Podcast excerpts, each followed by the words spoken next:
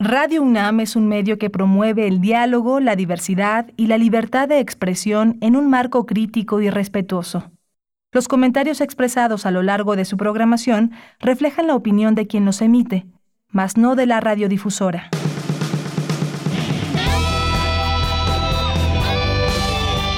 Prisma RU.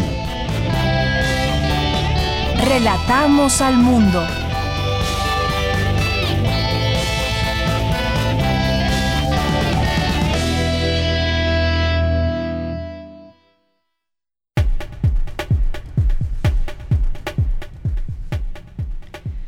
¿Qué tal? Muy buenas tardes. Muchas gracias por acompañarnos en este día, en este viernes, en este viernes 23 de octubre del año 2020. Con mucho gusto la acompañamos como todos los días con la información de la Universidad de México y del mundo, la información al análisis en todo esto y pues una buena noticia que podemos informar luego de lo que había sucedido ahí en Chihuahua, un conflicto ahí intenso donde pues también hubo señalamientos de parte del gobernador Javier Corral allá en Chihuahua. Hoy el presidente López Obrador pues da a conocer que México dará a Estados Unidos agua potable tras conflicto en Chihuahua, es lo que dijo el presidente López Obrador mediante el trasvase de agua de diversas cuencas de Coahuila, Nuevo León y Tamaulipas, el gobierno de México cumplió con la entrega de agua al que obliga el Tratado de Aguas con los Estados Unidos. Eh, informó la directora de la Comisión Nacional del Agua, Blanca Jiménez. Se dio esta explicación, un tema que estaba pendiente, que estaba eh, pues con mucha protesta también en algún momento y que este compromiso ineludible también ese tratado que deriva de hace muchos años entre México y Estados Unidos ya con esta entrega de agua a los Estados Unidos pactada en el tratado que, que data de 1944 se logró garantizar el abasto de agua potable para las ciudades de la frontera norte del país. Es lo que dijo la funcionaria en la mañana allí en Palacio Nacional, que se hicieron todas estas negociaciones, eh, hubo presiones de apertura de presas que ya se conocen y se logró obtener más de Chihuahua, no la cantidad que le correspondía, pero se logró traer y ya se hicieron las aportaciones de otros ríos. Bueno, pues quedaría solventado este conflicto que en algún momento pues se puso bastante fuerte incluso con las propias autoridades. Bien, pues este es un tema que es importante para el día de hoy, que habíamos dado también aquí seguimiento. Vamos a platicar hoy Vamos a platicar, hoy es el Día del Médico en México, así que le mandamos un saludo, felicitación y reconocimiento a, todas las eh, mujeres y hombres que en este día se les, se les festeja, pero se les reconoce a lo largo de todo el tiempo y sobre todo ahora en tiempos de pandemia su labor ha sido primordial en los hospitales, en los centros de salud, en cualquier sitio, desde donde estén apoyando ante esta eh, pandemia de COVID-19. Vamos a platicar del tema con la doctora Daniela de la Rosa. Eh, va a estar aquí con nosotros vía telefónica. Ella es coordinadora del Diplomado de Epidemiología Hospitalaria del Programa Universitario de Investigación en Salud. Además de que estábamos también a la expectativa de qué pasaba en la Ciudad de México, nos quedamos en semáforo naranja, pero con alerta seguimos. Vamos a, tratar también el tema del debate en Estados Unidos, quién ganó, Donald Trump o Joe Biden. Vamos a platicar con la doctora María Cristina Rosas, eh, cuáles fueron los temas que se tocaron, el tema de la inmigración y sigue latente la pregunta que a quién, eh, a México, qué presidente le conviene más realmente, si puede darse alguna solución a distintos conflictos, sobre todo hablando del tema de, de la migración.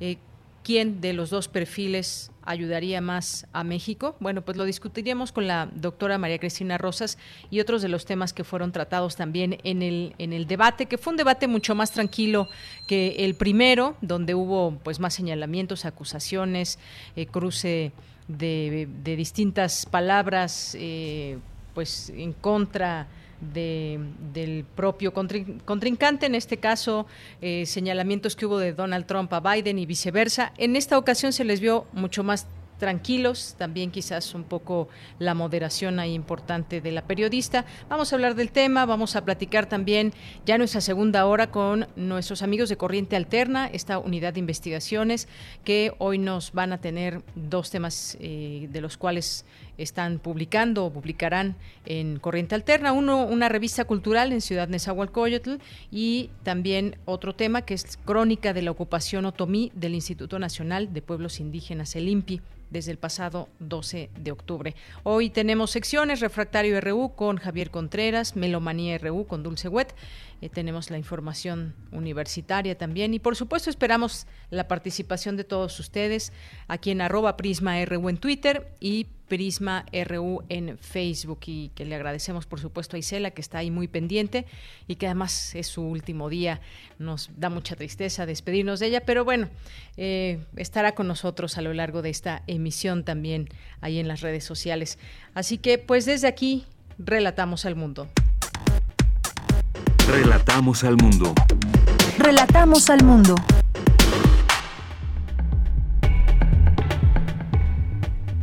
Y en este viernes 23 de octubre del año 2020, en los temas universitarios, Radio UNAM contribuye al resguardo del patrimonio sonoro de nuestro país. Conserva la transmisión más antigua de radio de la República Mexicana. Ante la desaparición de Fidecine, analizan nuevos financiamientos para el cine nacional. Vivimos incertidumbre presupuestal para la educación superior en el país y nos afligen profundamente las decisiones en torno al financiamiento a la investigación, aseguró el rector Enrique Graue. Alumno del Instituto Politécnico Nacional diseñó un dispositivo portátil y de bajo costo para detectar síntomas de COVID-19. En temas nacionales, el presidente Andrés Manuel López Obrador afirmó que aunque puede haber un aumento en los contagios de COVID-19 en el país, lo que importa a su gobierno es que no haya más defunciones por esta enfermedad. La tendencia al crecimiento en los casos registrados en las dos últimas semanas se detuvo en los tres días recientes, por lo que la Ciudad de México no regresa al semáforo en rojo y sigue en naranja en condición de alerta. Así lo expuso la jefa de gobierno, Claudia Sheinbaum.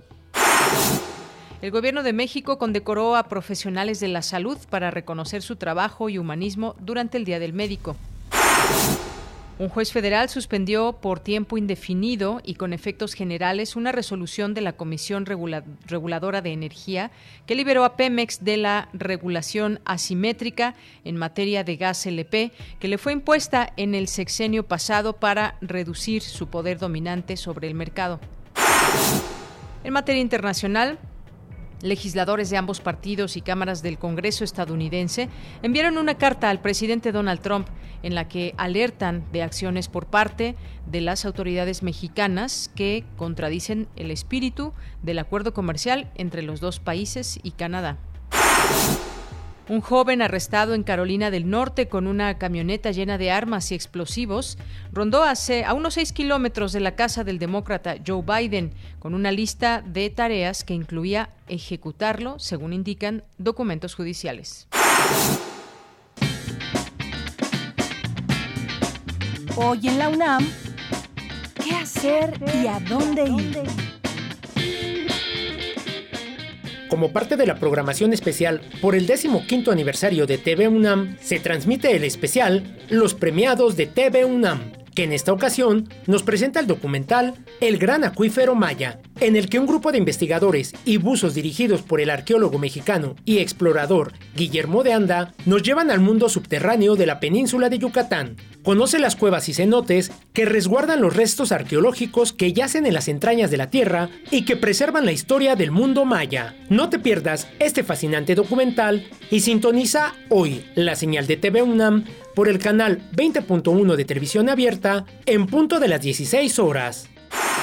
¿Qué hay detrás del conquistador que provocó la derrota de Moctezuma II? ¿Cuál fue la reacción de Cortés al descubrir la majestuosidad de la gran Tenochtitlan? No te puedes perder el especial Hernán Cortés, un hombre entre Dios y el diablo, que se transmitirá hoy en punto de las 21 horas por TV UNAM, canal 20.1 de televisión abierta. El nuevo coronavirus ha modificado nuestras relaciones sociales y actividades diarias. Radio UNAM hace un análisis de estos eventos en la serie Lo que el virus nos dejó, una reflexión sobre los distintos aspectos de nuestra vida que fueron transformados por la cuarentena y el distanciamiento social. No te pierdas esta serie que se transmite todos los días durante la programación habitual de Radio UNAM o si lo prefieres, puedes encontrarla en nuestro sitio web www.radio.unam.mx. Y recuerda, si aún te es posible, quédate en casa.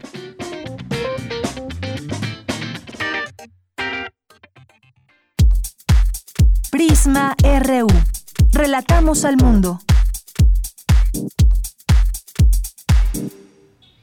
Una con 14 minutos. También, por supuesto, muchas gracias a mis compañeros que se encuentran allá en cabina, a Arturo González, a Daniel Olivares y Denis Licea en la producción y en los controles técnicos. Y yo soy de Yanira Morán en estos micrófonos, que nos da mucho gusto que nos acompañen en este, en este día ya cerrando juntos la semana, le damos bien la bienvenida al fin de semana. Pues la Secretaría de Salud reportó 87.894 muertos por coronavirus y 874.171 casos confirmados. Aguascalientes, Durango, Nuevo León, Querétaro y Zacatecas registran un repunte de COVID-19. Este viernes Chihuahua regresó a semáforo rojo debido al aumento de casos. Y hace unos minutos la jefa de gobierno, Claudia Sheinbaum, anunció que la Ciudad de México se mantiene en semáforo naranja. Había una expectativa si regresábamos a semáforo rojo. Finalmente no se dio esta, esta situación. Nos mantenemos en semáforo naranja, aunque con alerta, debido a que en los últimos 10 días tres de estos diez días se detuvo el número de personas hospitalizadas. Vamos a escuchar a la jefa de gobierno, Claudia Sheinbaum. Estamos con una hospitalización un poco mayor que la que tuvimos hace 15 días. Sin embargo, en los últimos días hemos logrado todo, ciudadanía y gobierno, contener este crecimiento por este trabajo intenso que hemos estado haciendo. No estamos en condiciones de abrir ninguna nueva actividad sino más bien fortalecer esta campaña que hemos venido haciendo para eh, que no se hagan fiestas, que la gente siga con las medidas preventivas, el fortalecimiento de las pruebas para el aislamiento de casos positivos y en las próximas semanas eh, vamos a seguir incrementando esto. Entonces, no estamos en el nivel de regresar al semáforo rojo, porque como ustedes vieron, pues tenemos una cantidad de hospitalizados mucho menor que la que tuvimos en mayo y el crecimiento más o menos se ha parado en hospitalizaciones, pero tampoco estamos en la condición de abrir nuevas actividades, sino estamos en alerta. Estamos llamando a toda la ciudadanía a mantener de manera muy importante todas estas medidas. Entonces se mantiene, si se mantiene la tendencia de crecimiento, se aplicarían horarios restringidos, no la próxima semana, estamos hablando del próximo viernes. Entonces sigue estrictamente prohibida la operación de bares, antros, cantinas, billares y vamos a intensificar las, las visitas de verificación para que esto suceda de esta manera. Y quizás sería muy importante tener a la mano algún teléfono para reportarlo. Los verificadores seguramente no alcanzan para el total de, de, sitios de este tipo que deben estar cerrados, porque pues en las últimas semanas hemos visto que muchos incluso pues no respetan el 30% de su capacidad, sino que comienzan ya a llenarse. Hay una necesidad muy fuerte, muy imperante de que regresemos a, a la normalidad por parte de la sociedad, pero justamente nosotros como sociedad está una gran respuesta para hacerle frente a este virus virus y a esta pandemia que ha generado muchísimos problemas en el mundo. En México hay que mirar la economía y la afectación que hemos tenido como sociedad y ojalá, ojalá que exista esa conciencia por parte de cada vez más gente, porque no se ve en muchas, en muchas personas que siguen haciendo fiestas, que siguen eh, llevando a cabo actividades donde se involucra, involucra a muchas personas. Así que, pues tenemos una gran respuesta en nosotros como sociedad. Campus RU. Bien, y hoy se celebra el Día del Médico. Ya decía al inicio que le mandamos felicitaciones a todas las mujeres y hombres que han sido parte que durante todo este tiempo y siempre, siempre más allá de esta labor tan importante en tiempos de COVID-19. En Palacio Nacional, el presidente Andrés Manuel López Obrador dio a conocer que se firmó un decreto para establecer el 23 de octubre como el Día de la Médica y el Médico. Durante la ceremonia, donde se reconoció el humanismo de médicas y médicos ante la pandemia y se entregó el premio al mérito médico 2020, el gobierno federal reconoció la trayectoria y aportaciones del doctor Guillermo Soberón, quien falleció el pasado 12 de octubre. Y esta tarde el personal médico será homenajeado con un magno concierto de la UNAM. Conforman el elenco la Orquesta Sinfónica de Minería, el tenor Javier Camarena y el director Iván López Reynoso, entre otros. El rector Enrique Graue dirigirá un mensaje con motivo de esta conmemoración que iniciará a las 17.30 horas de manera virtual a través de las cuentas de Facebook de la Facultad de Medicina de la UNAM y a través de UNAM Global. Así que pueden ser parte eh, también con su presencia virtual en este concierto donde se homenajeará a los a las mujeres y hombres que forman parte de la comunidad médica en este país. Es la una con 19 minutos ya y nos vamos ahora con mi compañera Virginia Sánchez. Advierte el rector Enrique Graue incertidumbre presupuestal para la educación superior, así como al financiamiento para investigación. ¿Qué tal, Vicky? Te saludo con mucho gusto, como siempre. Muy buenas tardes. Hola, ¿qué tal de ya? Muy buenas tardes a ti y al auditorio de Prisma RU. Al país le urge crear conocimiento, desarrollar e innovar tecnología en sus distintas dimensiones, por lo que si se reduce la inversión en investigación, se dará un paso atrás. Así lo señaló el rector Enrique Graue, quien junto con el gobernador de Guanajuato, Diego Sinue, colocó la primera piedra de la unidad de extensión San Miguel de Allende de la UNAM, la cual dijo también representa una luz de esperanza y ejemplo de la necesidad del trabajo colaborativo que se requiere para lograr un país con igualdad y justicia social. Escuchemos y nos afligen profundamente las decisiones en torno al financiamiento de la investigación. Son días, pues, y momentos muy complejos para la nación. Esta ceremonia sucede en un momento muy importante. Estamos en una crisis sanitaria mundial y nacional. Vivimos en la incertidumbre presupuestal para la educación superior del país. Estamos aquí para poner la primera piedra. Esto, en verdad, de que debemos todos colaborar en el proyecto nacional, sin divisiones, sin polarizaciones, y que juntos y unidos podemos lograr un país con mayores oportunidades para la igualdad y la justicia social. Asimismo, destacó la presencia que la UNAM tiene en San Miguel de Allende desde 2012 en una de las importantes casonas del centro histórico donde se llevan a cabo actividades de educación continua y difusión de la cultura. Sin embargo, precisó, el nuevo complejo académico permitirá un crecimiento exponencial. Por su parte, el gobernador Diego Sinue dijo que en Guanajuato se quiere pasar a la era del conocimiento y esto se logra al fortalecer nuestras instituciones educativas del más alto nivel, como la Universidad Nacional mientras que el presidente municipal de San Miguel de Allende, Luis Alberto Villarreal, se congratuló por tener en su ciudad a la mejor universidad pública de México y América Latina y resaltó que con la unidad de extensión se sembrará la semilla que permitirá cosechar una mejor sociedad más educada y libre. En tanto, la directora de la Escuela Nacional de Estudios Superiores Unidad León, Laura Susana Acosta, detalló que la unidad de extensión se construirá en el predio de 4.5 hectáreas conocido como la Ciudad del Conocimiento que donó el ayuntamiento. Esta unidad de extensión contará en una primera etapa con un edificio de 11 aulas, un laboratorio de cómputo y una policlínica de atención para la salud que tendrá áreas de atención de fisioterapia, salud visual y odontología. También tendrá para el tratamiento y detección de niños con parálisis cerebral, de pacientes con labio y paladar hendido, entre otros. Asimismo, se desarrollarán las actividades de la licenciatura en traducción, la primera que imparte la UNAM en San Miguel de Allende y que ya cuenta con la generación de alumnos inscritos. De ella, este es mi reporte.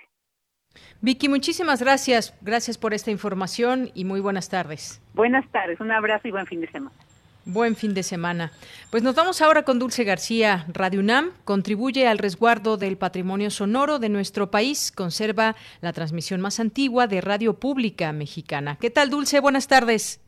Deyanira, muy buenas tardes a ti al auditorio de Prisma RU. En la actualidad existe una resurrección de los archivos, ya que en su resguardo como patrimonio de la humanidad se ha visto la necesidad de unir las labores de cuidado y rescate tanto de los archivos escritos como de los audiovisuales. Así lo consideró Pavel Granados, director de la Fonoteca Nacional, durante el encuentro El riesgo de pérdida del patrimonio sonoro y audiovisual, problemas y alternativas de solución. El patrimonio eh, documental sonoro, el patrimonio audiovisual tiene unos riesgos bastante considerables y nos ha tocado pues casi casi ser contemporáneos de muchos de estos incendios invisibles y darnos cuenta hasta una vez que han pasado y ya hemos perdido pues en muchos casos tesoros. Preservar eh, para los ojos de la Fonoteca Nacional, por ejemplo, es una cadenita que va quizá desde la identificación de un documento sonoro que pensamos importante, traerlo a la fonoteca, darle un tratamiento de conservación, ingresarlo a nuestras bóvedas, digitalizarlo, hacer un proceso de, de interrogaciones en torno a este documento para preguntarle cosas y terminar por difundirlo, por llevarlo a la gente que lo necesita. En su oportunidad, la doctora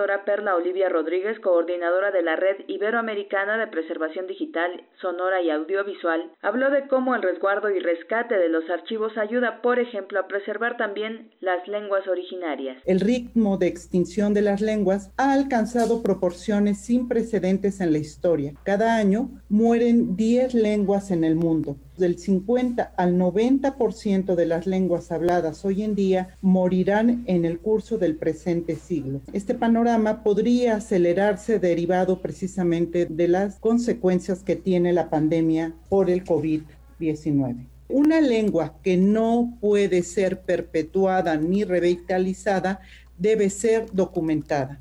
Y la documentación nos lleva a pensar precisamente en el otro gran tema de esta exposición, que es el registro sonoro y audiovisual. De Yanira, la doctora Perla Olivia Rodríguez advirtió que a pesar de los grandes esfuerzos de los archivos por preservar este patrimonio, se tienen también grandes pérdidas, y una de las razones es que este resguardo comenzó ya tarde en nuestro país. Sin embargo, destacó que, por ejemplo, en el patrimonio sonoro, la grabación más antigua de radio pública que se encuentra en México la tiene Radio UNAM. Precisamente por ello, la radiodifusora de nuestra casa de estudios transmitió este evento y lo ubica aún en sus redes sociales para quien desee consultarlo. Recuerde, el título es El riesgo de pérdida del patrimonio sonoro y audiovisual, problemas y alternativas de solución. Esta es la información. Muy buenas tardes. Relatamos al mundo. Porque tu opinión es importante, síguenos en nuestras redes sociales, en Facebook como Prisma RU y en Twitter como arroba PrismaRU. Bien, continuamos. Es la una de la tarde con 26 minutos. Doy la bienvenida a la doctora Daniela de la Rosa Zamboni, que es coordinadora del Diplomado de Epidemiología Hospitalaria del Programa Universitario de Investigación en Salud y es vocera de la Comisión COVID de la UNAM, también forma parte de esta, de esta comisión. Y le doy la bienvenida en este día, doctora. Muy buenas tardes. Buenas tardes, muchas gracias.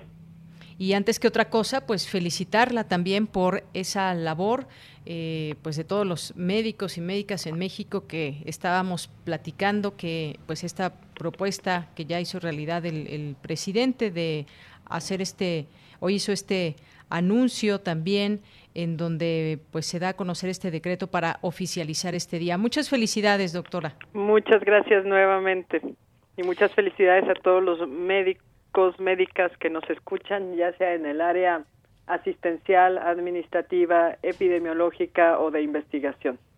Así es, todas estas distintas áreas que son básicas e importantes, así que felicidades a todos y a todas ellas. Y pues eh, quizás vale bien la pena hacer algunas reflexiones, doctora, en torno al papel que, que han jugado eh, las mujeres y hombres en, eh, pues integrados al sistema de salud en torno a esto que estamos viviendo desde hace ya varios meses y que nos ha tenido nos ha mantenido pues muchas veces a la expectativa muchas veces pues sabiendo que eh, pues hacen un trabajo extraordinario, incluso poniendo en riesgo su vida, mucha gente eh, ligada al tema de salud, los trabajadores de la salud son quienes se han contagiado también y muchos de ellos desafortunadamente también han fallecido. Bien vale la pena hacer un, reconocimiento, un recuento y quizás una, una reflexión en torno a esto que nos tomó de alguna manera por sorpresa el mundo, doctora. Así es, sí, nos tomó por sorpresa el mundo y son enfermeros, enfermeras, médicas y médicos los que mm, los que quizás estamos más sorprendidos porque no la sorpresa no fue menos para nosotros, ¿no? Se conjunta en una médica, en un médico toda la la conmoción que puede causar el mismo virus con además atenderlo y ponerse en riesgo por propia voluntad, por propia decisión o por, por propio rol laboral. Y es en, en estos momentos del Día del Médico cuando todos hacemos una reflexión de lo importante que es nuestra profesión en el momento de asistir al paciente, de lo riesgosa que es física y emocionalmente, porque si para las personas el confinamiento, las personas no médicas el confinamiento ha involucrado un estrés especial, pues para el médico que está acostumbrado a curar ver una alta frecuencia de decesos duplica el, el riesgo emocional. Y especial atención en esta, en esta pandemia corre no solo los médicos asistenciales, sino voltear a ver, y esto lo digo porque también es lo que me involucra, a la importancia que se le debe dar, la importancia, la, la exaltación y el, y el, el, el caso, la relevancia e incluso el proporcionar recursos eh, físicos y financieros al médico epidemiólogo, al médico prevencionista, porque el día del médico muchas veces, bueno, recibimos todos como médicos mensajes, eh, imágenes, eh, etcétera, etcétera, del médico que atiende, pero estamos también el médico que previene, y es por el médico que previene que no hay más muertes. Y es por la falta del médico que previene, ya sea falta de recursos, falta de educación o falta del propio, eh, de la propia figura, por el que, eh, por el que pudiera haber todavía menos muertes, ¿no? Eh, bueno, por el que hay tantas muertes. Entonces, este, yo creo que este Día del Médico nos, nos debe hacer voltear a ver al médico prevencionista, al médico que evita que se enfermen. El médico que trata es sumamente importante, pero el médico que previene, podemos decir que es más importante. Tener verdaderos médicos, médicas que previenen, a los que se les ponga atención, a los que se les proporcione el recurso académico, el recurso necesario en los hospitales para hacer su labor, ese médico es el que creo que debe ser ahora en este 2020, en al mediados, quizás pienso que es inicio de la pandemia, el que debemos, estamos invitados a reflexionar acerca, ¿no? El, el, el médico que evita que haya casos, evita que haya casos graves, ¿no? El que cuida a sus compañeros de que no se infecten, el que cuida al hospital que no se infecten. Este tipo de médico que además le da sostén al hospital. El médico epidemiólogo, el médico prevencionista, el médico salubrista, el médico administrativo también, todas estas partes de, del médico que, que también son médicos y que también debemos festejar en este Día del Médico.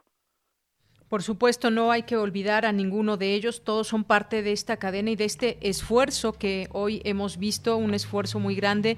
De pronto uno se pone a pensar eh, si nos, nos da un poco de miedo eh, pues contagiarnos o estar eh, conviviendo con alguien quizás que en la familia tenga esta enfermedad. Imaginemos por un momento a los médicos que están trabajando de manera directa con ellos todos los días y que tienen después que llegar a casa eh, pues es una situación también muy fuerte para ellos.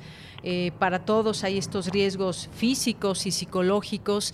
Em, pues muchos de estos médicos en sus manos ya no es eh, posible preservar la vida de muchas personas que han caído enfermas y que por otras enfermedades que también ya prevalecían en su organismo, pues han, han muerto. Son muchos los números, muy altos los números y se sigue esta, esta lucha, pero sin ellos pues sería otra historia. Por eso es que hoy se les reconoce y pues como bien dice usted, los, la prevención que se hace para las enfermedades cualquiera, no solamente COVID-19, pues es importante reconocerlos a todos ellos. Ahora bien, pues eh, también muchos médicos que trabajan en zonas rurales, en zonas alejadas, que carecen de equipo, por ejemplo, es una situación que también me parece digna de destacar, doctora. Así es, y algo destacable de esta situación también es que el médico puede curar, el médico puede prevenir, pero el médico necesita herramientas, ¿no? Y necesita herramientas en todo aspecto que esté. El, el médico que, que, que, que fallece por hacer su labor, por una infección, o faltaron herramientas educativas, o faltaron herramientas en el sitio, o faltó asesoría, hubo un exceso de trabajo, ¿no? Este, o bueno, el médico también tiene responsabilidad y también puede infringir algunas de las de las normas de de prevención, ¿no? Pero el médico el médico no es nada sin el apoyo de la sociedad, sin el apoyo administrativo, sin el apoyo eh, del jerárquico de del gobierno, sociedad, organizaciones. El médico al al médico se le deben muchas vidas y por el médico eh, y el médico le, le por el médico el médico se hace mucho gracias a la a la sociedad civil, a las organizaciones, a las enfermeras, un médico sin enfermera no no es nada. Si bien el 75% de las decisiones en un hospital se toman, de las decisiones importantes y de impacto en un hospital se toman por el médico, el médico con todo un grupo eh, pues no no puede llevar a cabo su labor, ¿no? Entonces, eh, este este 2020 nos yo creo que nos puede ayudar como decía a sobre eh, a, a reconocer la labor del médico preventivo a reconocer que el médico se muere que el médico se enferma y que el médico necesita un equipo físico y, y, y este y de recursos humanos para poder laborar y que el médico se debe a la sociedad y la sociedad se debe al médico, ¿no? Así es, eh, doctora. Y en ese sentido, y con, con todo esto que estamos enfrentando eh, al día de hoy y que se han tenido que contratar también muchos médicos porque hay una situación en que a veces no se da abasto, nunca, nunca sobran los, los doctores y más en esta, en esta situación. ¿Cómo se comporta también la, la sociedad? Ya hablando propiamente de este tema de la pandemia de COVID-19, eh, hay un esfuerzo muy grande de parte de los doctores que también y en todo momento, incluso pues desde las distintas instancias de gobierno y instancias de salud, nos hacen muchas recomendaciones, exhortos y cuidados que debemos de tener, pero ¿qué opinión le merece también el comportamiento de la sociedad frente a la pandemia? Pues eh, toda generalización es este es una falacia, ¿no? Toda generalización es una falacia desde el momento de que de que cualquier opinión generalizada no no es cierta. Hay sectores de la sociedad que se han comportado muy bien en el sentido de que de que han estado al tanto, han este han han tenido las medidas de precaución necesarias, han tenido han incluso participado, donado a los hospitales, han visto que que se necesita en los hospitales, etcétera, y pues como todo ser humano, hay sectores de la sociedad que no lo han hecho, que algunos siguen sin creer esto y muchos desafortunadamente pues ya están sufriendo las consecuencias de de pues de la de la negligencia en seguir todo esto no no no podríamos decir alguna generalización. Yo creo que en general la sociedad eh, ha acatado la mayoría de las reglas pero pues pues hay de todo no y siempre eh, siempre debemos lo que siempre debemos ir poco a poco es haciendo de que toda la sociedad nos concienticemos poco a poco, esto que sea como una, una bola de nieve que se va haciendo cada vez más grande, en seguir las medidas de prevención básicas para evitar enfermedades y, y muertes, ¿no?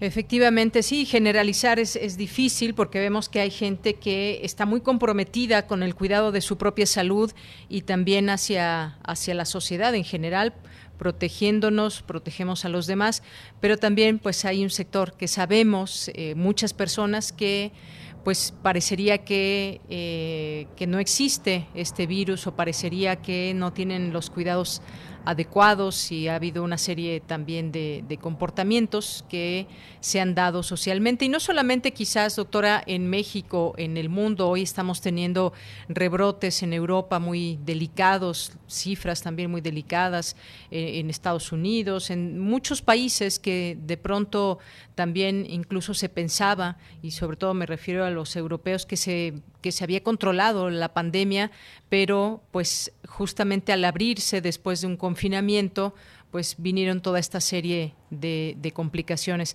E, es, es, difícil también como sociedad y médicamente, pues me imagino que no, no se da abasto en concientizar también a toda la población. Sí, y, y, pues sirva también esta oportunidad para hacer un llamado a toda la población que los médicos eh, estamos haciendo lo, lo humanamente posible. Usted ayúdenos a usar cubrebocas, guardar la distancia, desinfectar, no hacer fiestas, no reunirse en grupos, porque eh, esto puede y en algunos casos ya ha llegado a, a, eh, sobrepasar la capacidad eh, de atención, ¿no? Así es, y bueno, estábamos a la expectativa también en la Ciudad de México si regresábamos o no a semáforo rojo, finalmente no se dio esta situación, sin embargo algunos otros lugares sí lo han hecho, como el caso de Chihuahua, y esto pues depende de distintos eh, factores y comportamientos sociales también, pero es importante pues reconocer que estamos en una situación delicada y me parece que con eso debemos de tenerlo todo el tiempo presente, doctora, en tanto que, que llegue la vacuna. Así es, y pues más que esperar la vacuna, pues cambiar nuestro modo de vida, ¿no? Esto es de lo que se trata. ¿Cuánto va a durar esto? ¿Seis meses? ¿Un año?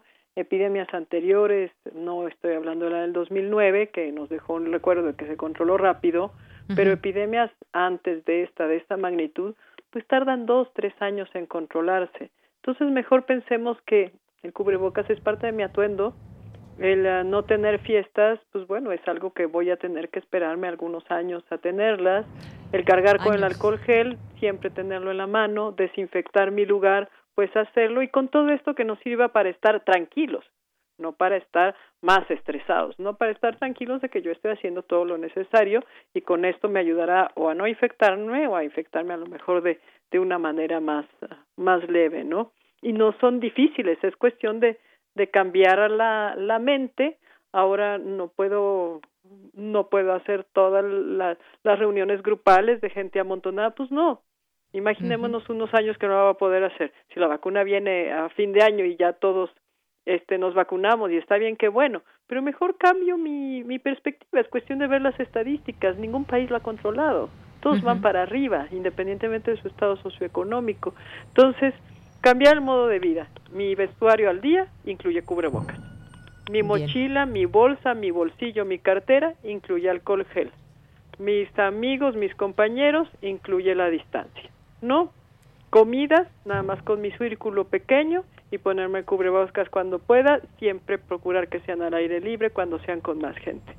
Y bueno, vamos a, a, a vivir de una manera distinta y así ya llevamos seis meses, así llevaremos otros seis, o sea, así llevaremos a lo mejor otro año, pero a como va la tendencia no parece que al menos en seis meses esto se vaya a acabar, entonces más bien acostumbrarnos a que así nos tocó vivir, así vamos a estar viviendo un rato, más vale que consiga cubrebocas que me combinen con mi ropa y, y salga a la calle, ¿no?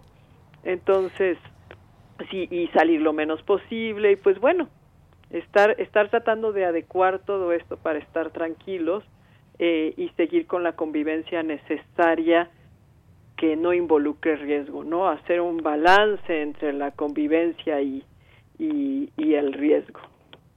Pues sí, como bien dice usted, no son difíciles en realidad, eh, no, no es eh, un mayor sacrificio el hecho de eh, pues de mantener esta, este distanciamiento, el no estar en reuniones con más personas, el uso de cubrebocas, efectivamente no, no parecerían tan difíciles, pero para mucha gente, y, y me pongo a pensar, por ejemplo, en el, el, sector de los jóvenes, doctora, que pues ya tienen muchas ganas de estar socializando, de hacer fiestas, pues las fiestas incluyen pues todos quienes tenían planes, por ejemplo, para hacer, para casarse, hacer una boda, eh, en fin, muchas, muchas eh, cosas que se han tenido que eh, limitar. y pues bueno, aprender a vivir con ello. Habrá que cambiarnos ese, ese chip que tenemos. Sí, asentar prioridades, ¿no? Vamos a ver esta boda que se hizo en el norte del país y hubo más de 100 contagiados, ¿no? Sí. Entonces, pues sentar prioridades, ¿no? Pues si no te tocó la fiesta, pues posponla, por algo ha de ser y los que en lo este los que sean más religiosos pues pueden decir Dios sabe por qué suceden las cosas, ¿no? A lo mejor en este sentido lo que más preocupa son los niños, los niños menores de cinco años que no están conviviendo, ¿no? Eso eh, ese o los o los adultos mayores que se pueden sentir abandonados y tener consecuencias psicológicas este permanentes incluso en los menores de cinco años, ¿no? Uno sabe que el niño muy pequeño lo que le haga uno a un niño pequeño se le puede quedar hasta los 60 años de edad, ¿no?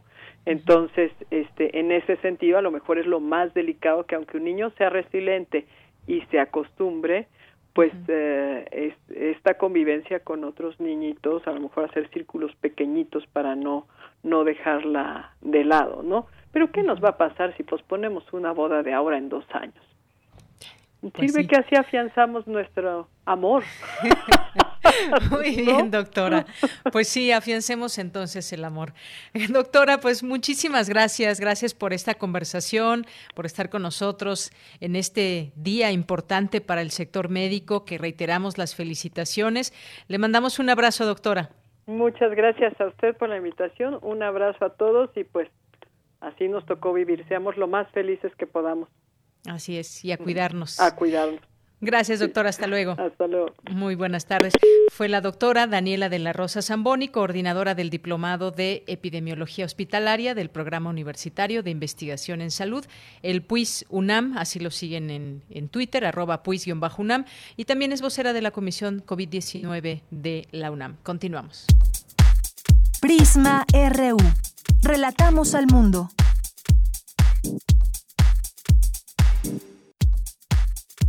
Tu opinión es muy importante. Escríbenos al correo electrónico prisma.radiounam@gmail.com.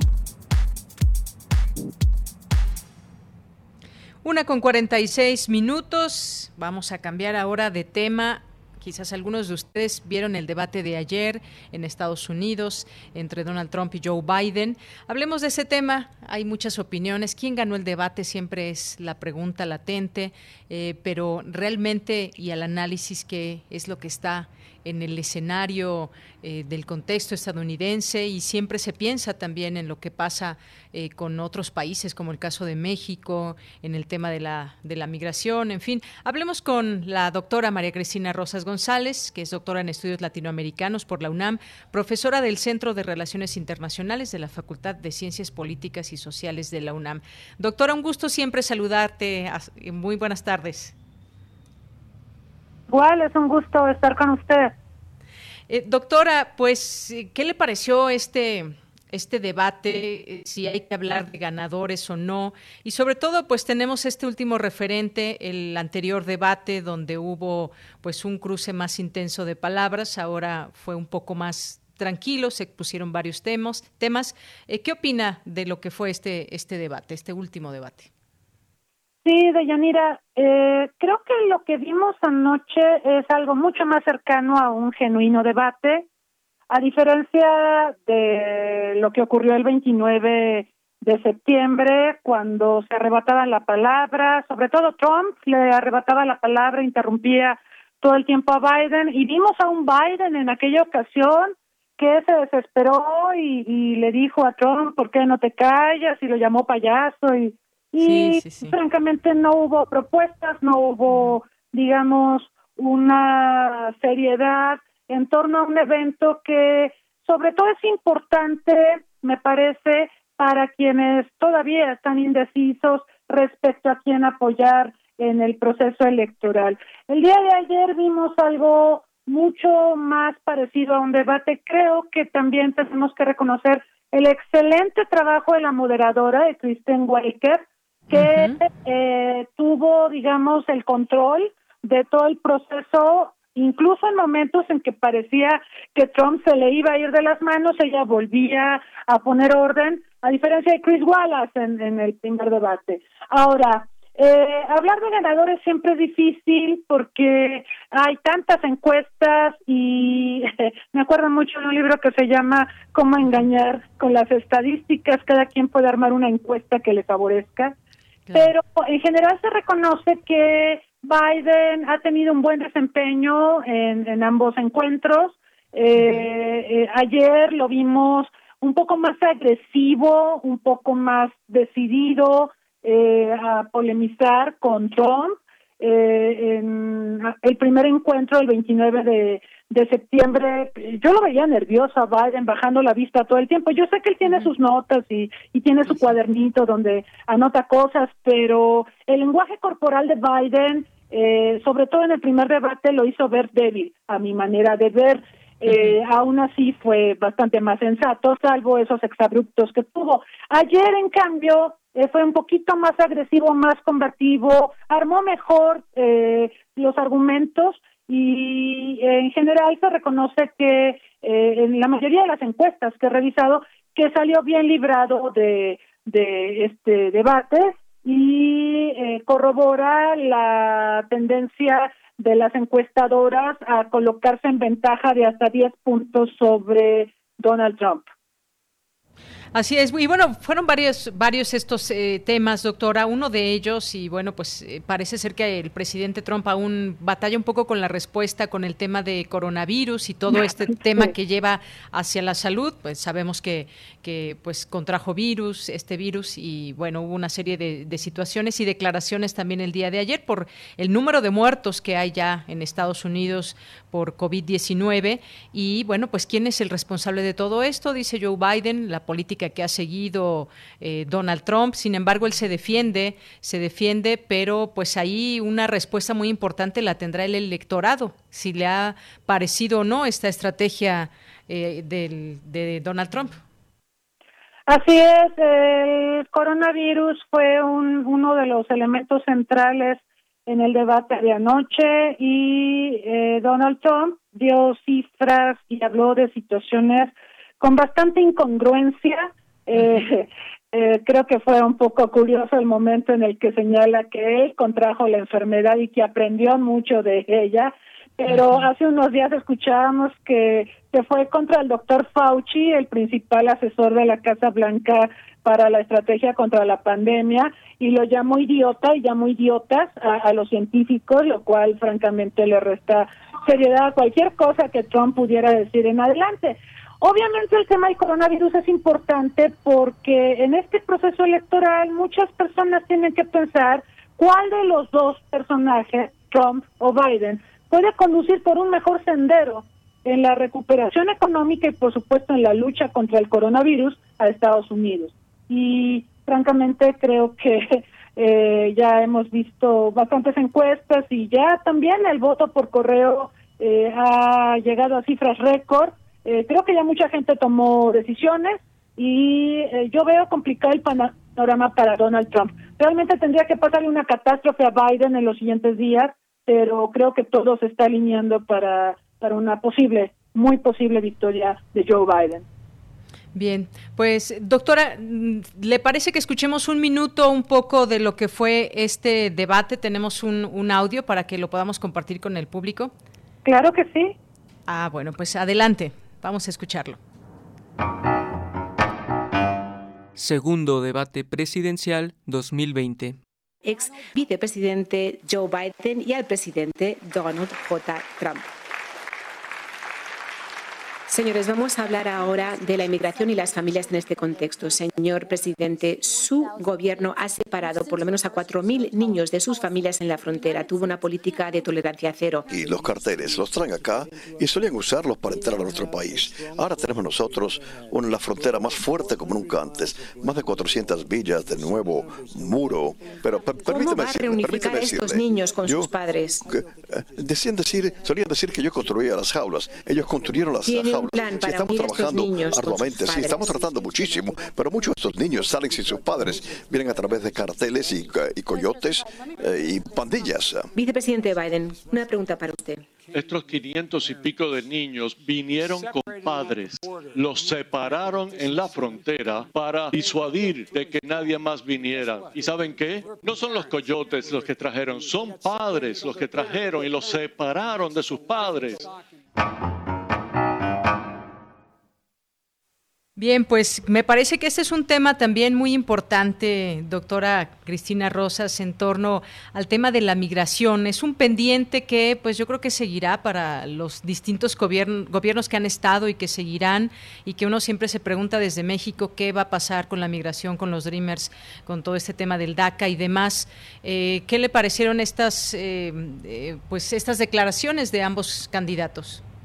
Sí, el, tema migratorio figuró, es un tema muy sensible para nosotros, porque efectivamente en los tiempos de Obama, cuando Biden e, era el vicepresidente, Obama desarrolló deportaciones récord, es uno de los presidentes que más deportaciones ha hecho. Biden se cubrió diciendo yo no era el presidente, el presidente era Obama. Bueno, pero también se cubrió con otra cosa con la política de Trump que efectivamente separó a hijos de padres migrantes y a la fecha todavía no se encuentra a los padres de muchos niños eh, y esto ha sido fuertemente criticado por organismos defensores de derechos humanos, por UNICEF, por Naciones Unidas, etcétera, y por supuesto que Trump no tuvo una respuesta para ello. Trump, como sabemos, eh, se ha esforzado mucho en el tema migratorio, para endilgarle la responsabilidad a México. México prácticamente se convierte en un tercer país seguro que procesa solicitudes de ingreso a Estados Unidos en territorio mexicano.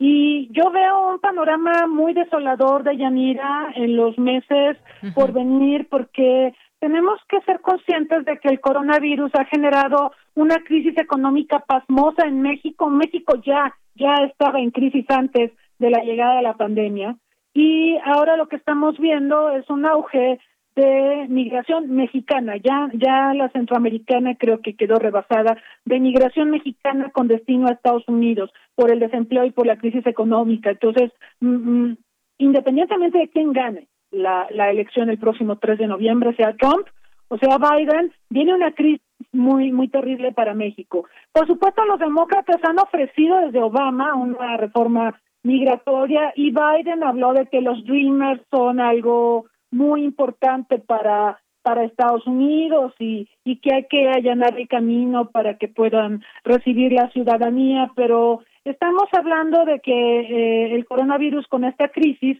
está abonando mucho al nacionalismo y a un sentimiento antiinmigrante. Yo creo que políticamente va a ser difícil para Trump o para Biden trabajar en, por ejemplo, una amnistía o una eh, regularización de Dreamers, eh, por un lado, y por otro lado, pues sí, se viene una ola de migrantes mexicanos pasmosa por la terrible recesión que estamos enfrentando en nuestro país.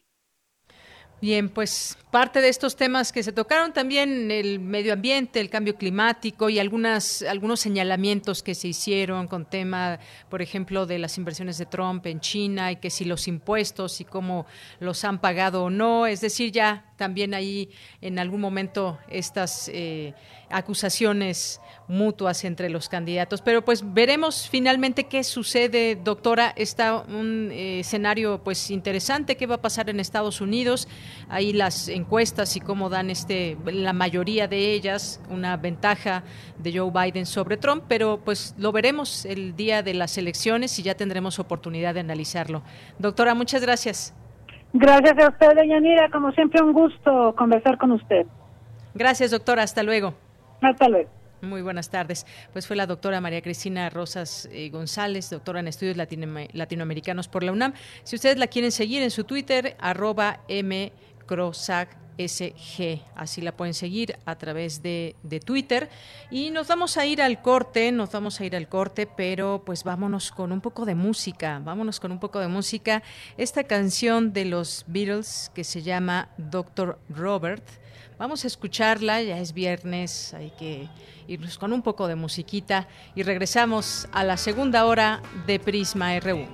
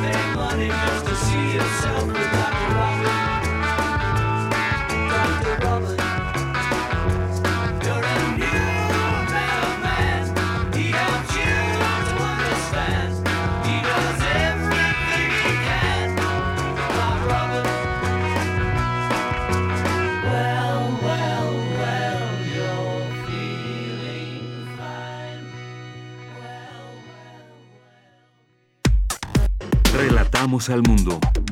Relatamos al mundo. Cartas sonoras para cuerpos celestes es un proyecto que une nuestras voces en un relato de duelo colectivo. Recibiremos en un buzón de voz un conjunto de cartas dedicadas a personas fallecidas durante la pandemia. Este es un lugar para compartir el duelo, un lugar para depositar las despedidas o las palabras que necesitan ser dichas. Para enviar una carta sonora, marca al 558421-2593. Recibiremos llamadas del 1 al 8 de noviembre en los siguientes horarios, de 12 a 2 de la tarde y de 6 a 10 de la noche. Todas las cartas sonoras serán transmitidas en horario nocturno entre el 1 y el 6 de diciembre en esta y otras radiodifusoras nacionales y sonarán desde azoteas y balcones de todo el país. Organizado por Cultura UNAM, Cátedra Bergman, Festival El Alep y la Fonoteca Nacional en el marco de la mega ofrenda. Llegó el momento a los jóvenes de ser emprendedores, de enfrentar retos, de demostrar que son el futuro de México. Llegó el momento de ser solidarios, llegó el momento de generar oportunidades y de no tener miedo al éxito. Llegó el momento de entender que México te necesita y no quedarnos con los brazos cruzados. Llegó el momento de creer, porque la vida ya cambió y nosotros estamos listos. Somos PT. El PT está de tu lado. Son tiempos de contingencia. Hay que quedarse en casa para proteger tu salud y la de todos. Sigue estos sencillos consejos para mantenerte sano. Aliméntate de manera saludable. Limita el consumo de alcohol y de bebidas azucaradas. No fumes. Haz ejercicio. Convive con tu familia. Comparte las labores de la casa. Escucha música, lee y juega con tus hijos. Para más información visita coronavirus.gov.mx. Y quédate en casa. Gobierno de México.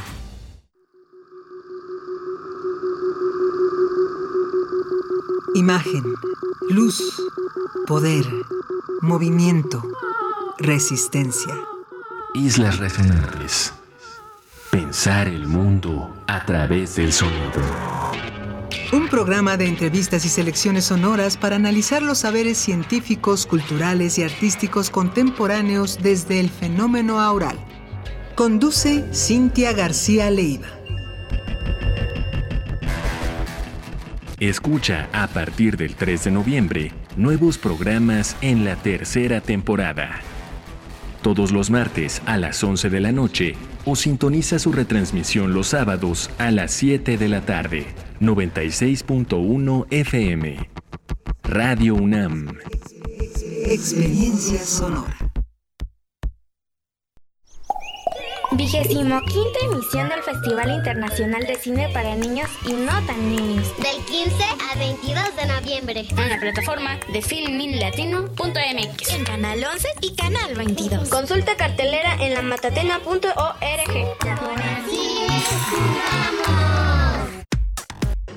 Prisma RU. Relatamos al mundo.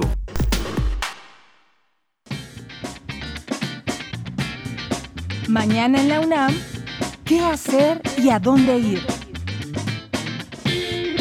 La Filmoteca de la UNAM ha dispuesto para ti su acervo de películas en el micrositio Cine en línea, nueva temporada, donde ofrece una alternativa de películas para que las actuales generaciones conozcan la riqueza del cine nacional a través de distintos géneros y épocas. Podrás disfrutar de manera gratuita de películas como Tepeyac, El tren fantasma, El puño de hierro, El grito, Vámonos con Pancho Villa, entre otras. Ingresa al sitio oficial www.filmoteca.unam.mx diagonal cine en línea.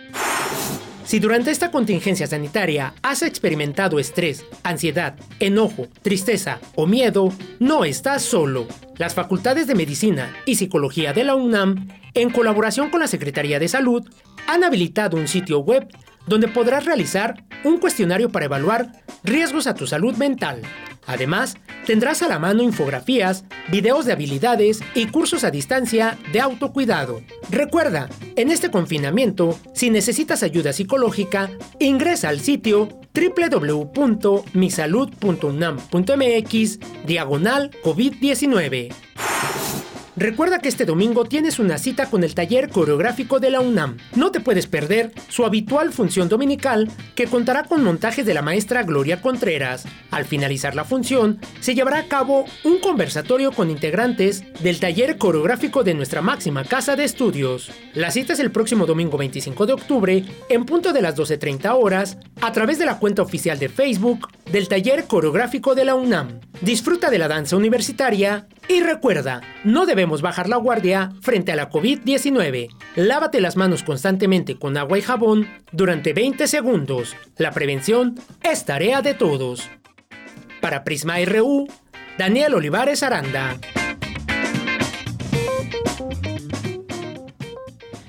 Dos de la tarde con seis minutos, estamos de regreso. Gracias por esa sintonía en este viernes, un viernes con una tarde muy bonita aquí en la Ciudad de México, con mucho sol, un poco de viento, cielo pues más o menos se ve azul, hay menos, menos automóviles en circulación, aunque, aunque ya comienza de nuevo en algunos sitios a hacerse mucho tráfico. Es viernes ya también y normalmente los viernes en la ciudad eran o solían ser de mucho tráfico intenso. Bien, pues eh, tenemos algunos mensajes en nuestras redes sociales, en Facebook en Twitter, pero bueno, pues antes quiero quiero agradecer mucho a Isela Gama, que es quien nos ha acompañado a lo largo de estos seis meses en las redes sociales. Eh, gracias, Isela, por todo este tiempo de dedicación, de aportaciones en nuestras redes sociales tu tiempo, tu profesionalismo, lo reconocemos.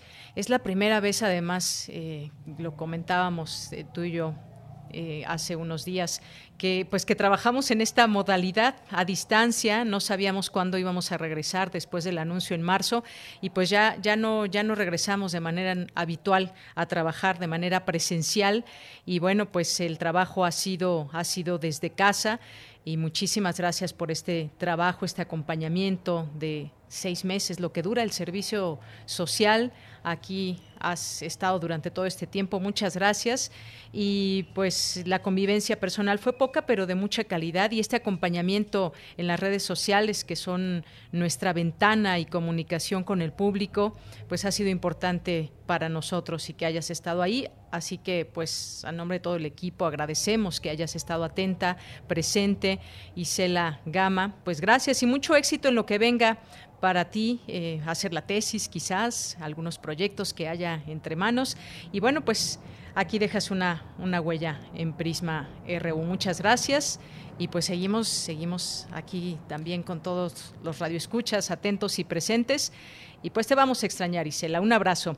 Bien, pues en, Facebook nos manda aquí Isela este mensaje de Marta Aguilar. Nos dice el mejor noticiario con fines educativos y culturales que obliga a estar objetivamente informados como ustedes nos mantienen. Solo creo que hace falta más espacio para notas internacionales. Aprecio su tiempo y espacio para atenderme de inmediato y felicitaciones a todo el equipo y bueno, pues gracias por lo que a mí toca, Marta Aguilar, gracias por este, por este comentario. Alice Toribio nos dice excelente entrevista con la doctora María Cristina Rosas, me parece que informa y orienta con mucha claridad. Gracias Alice Toribio, gracias a todas las personas que también por esta red social nos... Eh, nos hacen llegar sus comentarios. Y aquí a través del Twitter en arroba prisma RU, le agradecemos mucho a Mario Navarrete Real, eh, nuestros amigos de Ingeniería UNAM, que bueno, pues hemos también eh, logrado, gracias a este esfuerzo también en redes sociales, pues poder, poder llegar a más eh, entidades propias de la UNAM y tener una, una convivencia también a través de las redes en cuanto a la información. Mario Navarrete aquí nos manda algunas calaveras, una de ellas con su, con su tiara de flores. Y muchas gracias, ya viene el Día de Muertos. Gracias, César Soto. También el Sarco, que nos va a recomendar aquí una canción. Bueno, pues adelante, Sarco. Esperamos que nos recomiendes, si da tiempo alguna antes de cerrar el informativo, pues la ponemos. Alfredo Jiménez, que nos dice, excelente canción, el doctor Robert. Eh, fue el que les dio a probar LSD a los Beatles. A lo mejor le debemos el sargento Pimienta. Saludos, gracias Alfredo. Más 52 frenos dice buenas tardes. Llegué, llegue Trump o Biden a la presidencia, el ganador será la plutocracia. Estados Unidos no es un país democrático, sino plutócrata. Saludos, gracias. Más 52 Efren. Armando Aguirre nos dice, hola, muy de acuerdo con los comentarios de la doctora María Cristina Rosas y también pienso que si ya se logró lidiar con Trump, todo lo que venga será mejor. Voy por Biden. Feliz fin de semana, equipo Prisma RU.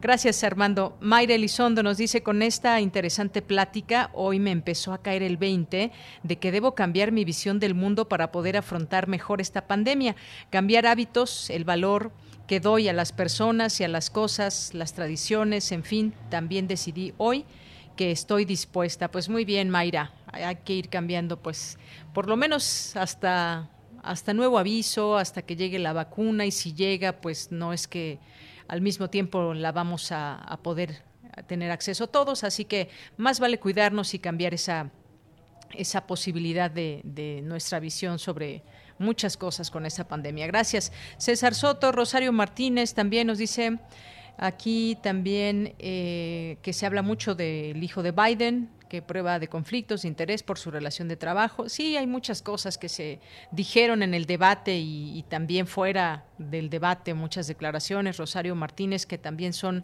pues ahí los, eh, quizás incluso jugar un poco con el pasado ahí entre los, entre los candidatos y si quién paga impuestos, y no, en fin. Eh, muchos saludos a nuestros amigos de bibliotecas y servicios digitales. Mandamos también muchos saludos a Rosario Martínez. Eh, también dice, si posponemos una boda podemos evitar un posible divorcio. Gracias, Rosario. Eh, ¿Quién más? David Castillo Pérez, Galán de Barrio, saludos y excelente entrevista sobre la COVID y aceptar el eh, que conviviremos con esa enfermedad y vivamos con ello y seamos persistentes en vivir. Saludos al equipo. Gracias, Abel. José Luis Sánchez nos dice buen fin de semana, equipo de Prisma, todos estamos muy agradecidos con los médicos y médicas, enfermeras, enfermeros por su labor de alto riesgo. Siempre y ahora más que nunca en su día los mexicanos les enviamos cordiales felicitaciones y abrazos virtuales. Ayudemos continuando con la sana distancia. Edgar Chávez nos dice, hay gente que cree que es una, una teoría de conspiración, eso es peor, que es un invento de los gobiernos para cancelar los derechos y libertades de las personas. Efectivamente, Edgar, hay quien, quien cree eso todavía.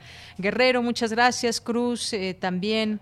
Eh, eh, Edgar también nos comenta sobre Nos dice de la fonoteca, ella sí conoce por dentro y por fuera todo el funcionamiento que desea la institución y eh, dice de la doctora Perla Olivia Rodríguez. Muchas gracias. David Castillo también, que manda felicitaciones a todos los médicos. Jorge Fra, a la Facultad de Contaduría y Administración, muchos saludos. Al IUNAM, el Instituto de Ingeniería de la UNAM, también muchos saludos. José Ramón Ramírez, saludos hasta Oaxaca. Muchos saludos, José Ramón. A todos los que están aquí presentes, gracias, los seguimos leyendo. Alejandro también por aquí, Mireya Jiménez, Maribel Ruiz Martínez, a todos ustedes, gracias. Y nos vamos a la información.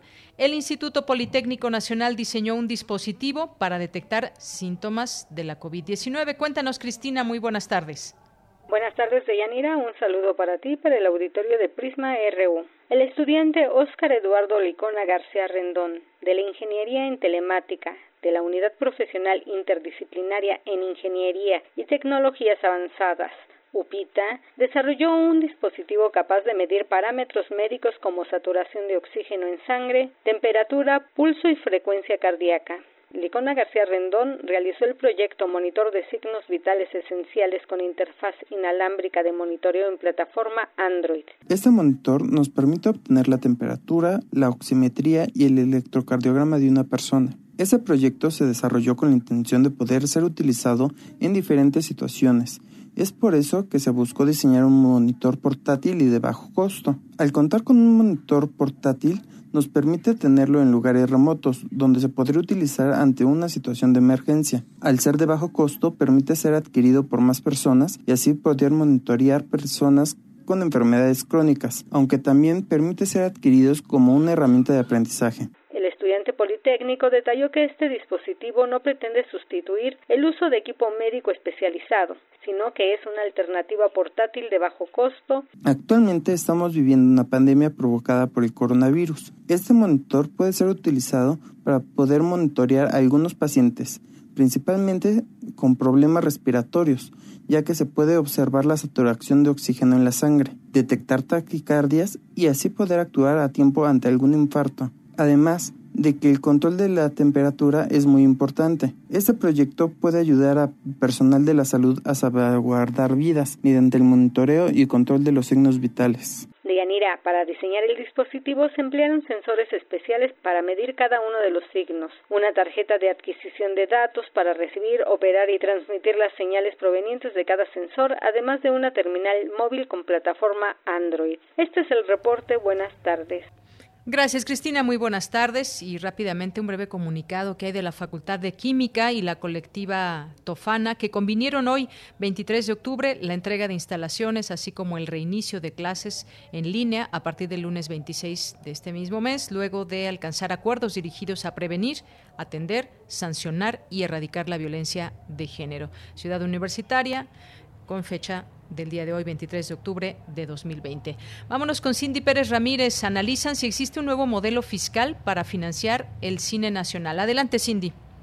¿Qué tal, Deyanira? Muy buenas tardes. La extinción del Fondo de Inversión y Estímulos al Cine Fidecine, fideicomiso que hiciera posible la creación de casi 300 títulos, puso sobre la mesa el tema del financiamiento del cine nacional. Durante la mesa de diálogo de la Cátedra Internacional Inés Amor en Gestión Cultural de la UNAM, Abril Alzaga, directora del Festival Internacional de Cine UNAM, señaló que el año pasado hubo un récord de participación cinematográfica y que cuando el Estado no ha participado ha habido un declive en la industria. Con una participación del Estado en el 70% de las producciones que finalmente se crean en nuestro país. La exhibición siempre ha estado por vender boletos, por impulsar una cinematografía de las majors. Ha habido como una complicidad en ese sentido y siempre se ha dejado o relegado a nuestro cine de las pantallas. Sin eso no es posible hacer un buen retorno y entonces una, una industria sana en términos de que los productores puedan retornar.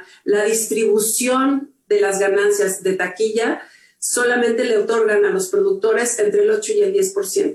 Por eso era tan importante el impulso del financiamiento desde el Estado, porque de otra manera los mecanismos como están no permiten que los productores puedan volver a, reinvertir. Por su parte, Mónica Lozano, presidenta de la Academia Mexicana de Artes y Ciencias Cinematográficas, explicó que el cine es una actividad estratégica que debería tener no solo un mecanismo, sino muchos mecanismos articulados desde el ámbito federal, regional, local, que tiene que pasar por el fomento y tiene que pasar por el estímulo, por su doble naturaleza, porque es una actividad económica y una actividad cultural. Porque hay países donde sus industrias son relevantes y tienen círculos virtuosos porque tienen ayudas automáticas y porque tienen ayudas selectivas y porque no dependen estrictamente de la buena voluntad de los gobiernos de fondos de apoyo al cine,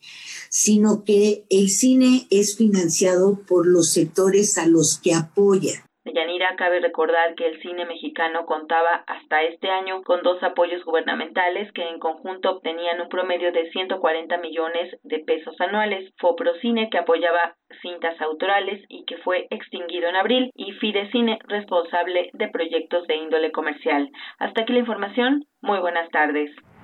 Muchas gracias, Cindy. Buenas tardes. Nos vamos ahora a las breves internacionales con Ruth Salazar. Relatamos al mundo. Relatamos al mundo. Queremos escuchar tu voz. Nuestro teléfono en cabina es 55 36 43 39. Internacional RU. La pandemia de COVID-19 se encuentra en un momento crítico, especialmente en el hemisferio norte, con un fuerte aumento de casos de contagio en zonas como Europa y los próximos meses van a ser muy duros, advirtió el director general de la Organización Mundial de la Salud, Tedros Adhanom Ghebreyesus. A partir de hoy, casi 6 millones de británicos tendrán que vivir bajo estrictas medidas restrictivas de confinamiento para contener la propagación de la COVID-19, al entrar en vigor las reglas en Gales y en áreas del norte de Inglaterra.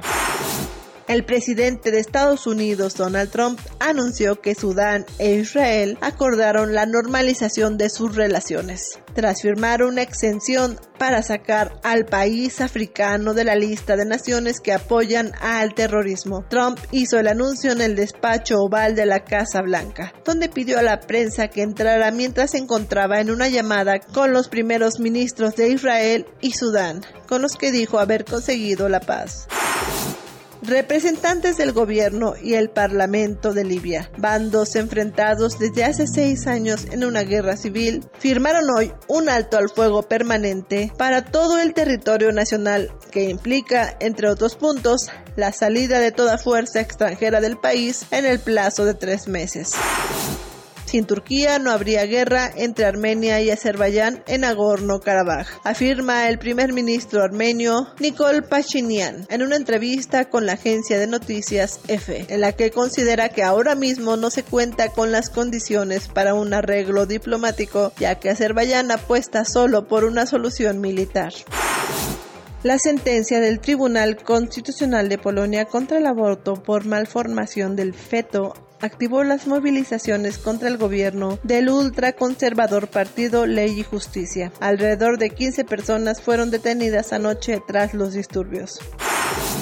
En Bolivia, Luis Arce, del partido Más, ganó las elecciones presidenciales celebradas el pasado domingo con el 55% de los votos, según el cierre del cómputo oficial, informaron autoridades electorales. El Tribunal Supremo anunció que proclamará al ganador esta tarde.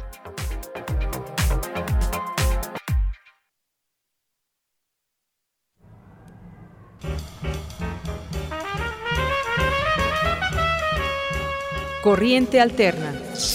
Periodismo veraz y responsable.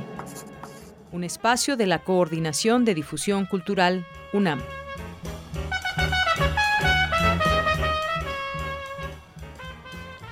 Dos de la tarde con 32 minutos. Ya estamos en esta sección de Corriente Alterna. Los viernes dedicamos este espacio para hablar de los trabajos que, eh, que surgen de esta unidad de investigaciones. Los pueden seguir a través de Twitter en arroba alterna-mx y también, por supuesto, leer todos estos trabajos en corrientealterna.unam.mx.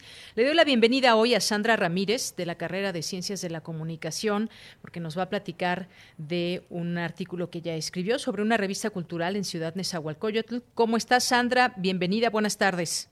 Hola, doña Mira, ¿cómo estás? Estoy muy bien. Muy bien, también muchas gracias y con gusto aquí de, escucharte. Platícame sobre este trabajo que pues eh, podremos leer en próximos días, eh, que es sobre Ciudad Nezahualcóyotl. Hay una publicación especializada. Cuéntanos un poco, por favor. Claro que sí. Mira, en este texto les platico sobre la revista Bordo, que en general ya es como un colectivo que tiene diferentes proyectos. Este colectivo Bordo está, conformado por siete integrantes. Yo tuve la oportunidad de hablar con tres de ellos, quienes son César González, Romano Ochoa y Brian Levoy. Eh, ellos comenzaron en 2017 a crear una idea de una revista cultural. Fueron acreedores a una beca con la que pudieron sacar los primeros dos números de la revista. El primer número salió en abril de 2018 y básicamente esta revista es eh, es distinta a las demás, por decirlo de alguna forma. Eh, ellos tienen como concepto guía el territorio, específicamente a Ciudad Nezahualcóyotl. Toman mucho esta idea de que eh, en las periferias de la Ciudad de México no llega una oferta de productos culturales similar a la que llega en el centro de la ciudad. Eh, el formato con el que cuenta la revista no es un formato convencional, se trata de una revista con una serie de dobleces que al final se convierte en un póster. es una revista gráfica que tiene diversas ilustraciones. Eh, lo que ellos planean es crear iconos referentes del territorio de Ciudad Mesa, como ya lo he mencionado, y pues justo retratar eh, estas cosas como bien padres y bien específicas que encontramos en las llamadas periferias, ¿no? En Ciudad Nesa, en Ecatepec, en Naucalpan, que son eh, como cosas súper específicas que, que no hay en la ciudad, eh, llámese mototaxis, eh, no sé, cubetas que de repente se convierten en macetas, los grafitis que son sumamente populares eh, por, bueno, por Ciudad Nesa, los perritos callejeros, etcétera, ¿no? Y justo ellos llaman bordo a este proyecto porque lo que buscan es resignificar el nombre del bordo de Xochaca, que el bordo de Xochaca es un vertedero de basura ubicado al oriente de la ciudad, específicamente eh, colindando con Ciudad Nezahualcóyotl y la Ciudad de México. Entonces, eh, justo buscan resignificar esto de que el bordo de Xochaca está como relacionado a la marginalidad, ¿no? Ellos así, ellos así lo explican y que por eso toman este nombre. Entonces, a partir de Bordo, que crea esta revista, también surgen otros proyectos bien interesantes y bien padres, como lo son eh, la Galería Taquera. Exacto, la Galería Taquera. Oye, muy cierto esto, esto que mencionas y que te dice uno de los de los entrevistados sobre eh, qué, qué, pasa en términos culturales en, NESA, por ejemplo, que no hay suficientes centros recreativos o mucho menos ya galerías o museos. Y, bueno, pues es importante mencionarlo y que, y que surja también esta promoción también de eh, de la cultura y otros puntos también, como, como bien nos mencionabas, en NESA y otros puntos del área conurbada, pues también son generadores de contenidos artísticos que eh, pues estos muchas veces no llegan a los habitantes de la zona y entonces este, eh, por ende, es un, es un buen esfuerzo. Sí, efectivamente, y justo una de las principales cosas que señalo dentro del texto es este proyecto, este proyecto que te comento, que es Galería Taquera, ellos en 2019 andan buscando como eh, lugares para pegar publicidad sobre el lanzamiento de su segundo número. Entonces llegan a una taquería, que es la taquería Los Super Locos, que está en el centro de Ciudad Nezahualcóyotl, y ven el potencial de crear ahí un espacio de reconocimiento de obras de artistas independientes, ¿no? Obras de artistas de la periferia. Entonces, desde febrero de 2019, eh, a excepción de, de los meses que ocuparon desde el inicio de la pandemia hasta recientemente septiembre, que fue donde pararon el proyecto por, por ese tiempo. Eh, cada primer del cada primer domingo del mes invitan a una artista a renovar el mural que está a un costado de la taquería y ese mural se mantiene durante todo ese mes. utilizan la técnica de dibujo pegado con engrudo, que lo que ellos dicen es que este, esta técnica de dibujo pegado se percibe distinta, por ejemplo, hacer un graffiti, ¿no? Entonces, justo lo que hacen eh, cada primer domingo del mes es hacer como un pequeño bazarcito para que la gente vea cómo es que se pegan eh, estos dibujos en el mural. Entonces, se crea este espacio eh, que ellos denominan cultural para decir como, pues, aquí también hacemos esto, ¿no? Aquí también eh, nacen los artistas, aquí también se crea desde, desde la creatividad de todos estos referentes culturales que tenemos en la periferia y que a lo mejor y no se tienen en la Ciudad de México o que en la Ciudad de México no encuentran un espacio para poder reproducirse. Así es. Bueno, pues esto es esto es como una una invitación a conocer este proyecto. Eh, ¿Cuándo se publica este este texto, Sandra? Este texto va a estar disponible el próximo martes eh, en nuestro sitio web que es Corriente Alterna. Muy bien. Bueno, pues ya conoceremos más a detalle esta, esta propuesta y cómo Bordo funciona como una plataforma de encuentro para artistas, propuestas particulares que hablan de ese territorio de lo que se vive también en esta zona eh, eh, conurbada importante. Pues muchas gracias, Sandra. No sé si quieres agregar algo más, comentar algo más de, de este texto que, como nos dices, saldrá publicado el próximo martes. Eh, pues nada, muchas gracias a ti por, por darme un espacio y que nos sigan a nosotros Corriente Alterna en redes sociales y también sigan eh, las, las redes sociales de Bordo. La verdad es que es un proyecto bien interesante y, y bien padre. Entonces, para que los puedan seguir ahí por Instagram, eh, que es donde más, más están activos, para que conozcan más de ellos. Muy bien, pues muchas gracias por hacer visible este, este proyecto a más gente y que los puedan conocer. Gracias, Sandra Ramírez. Muy buenas tardes. Gracias. Hasta luego. Bien, pues Sandra Ramírez forma parte de Corriente Alterna de esta unidad de investigaciones y ella es de la carrera de Ciencias de la Comunicación. Y bueno, pues vamos a platicar, ya está en la línea telefónica Javier Hernández.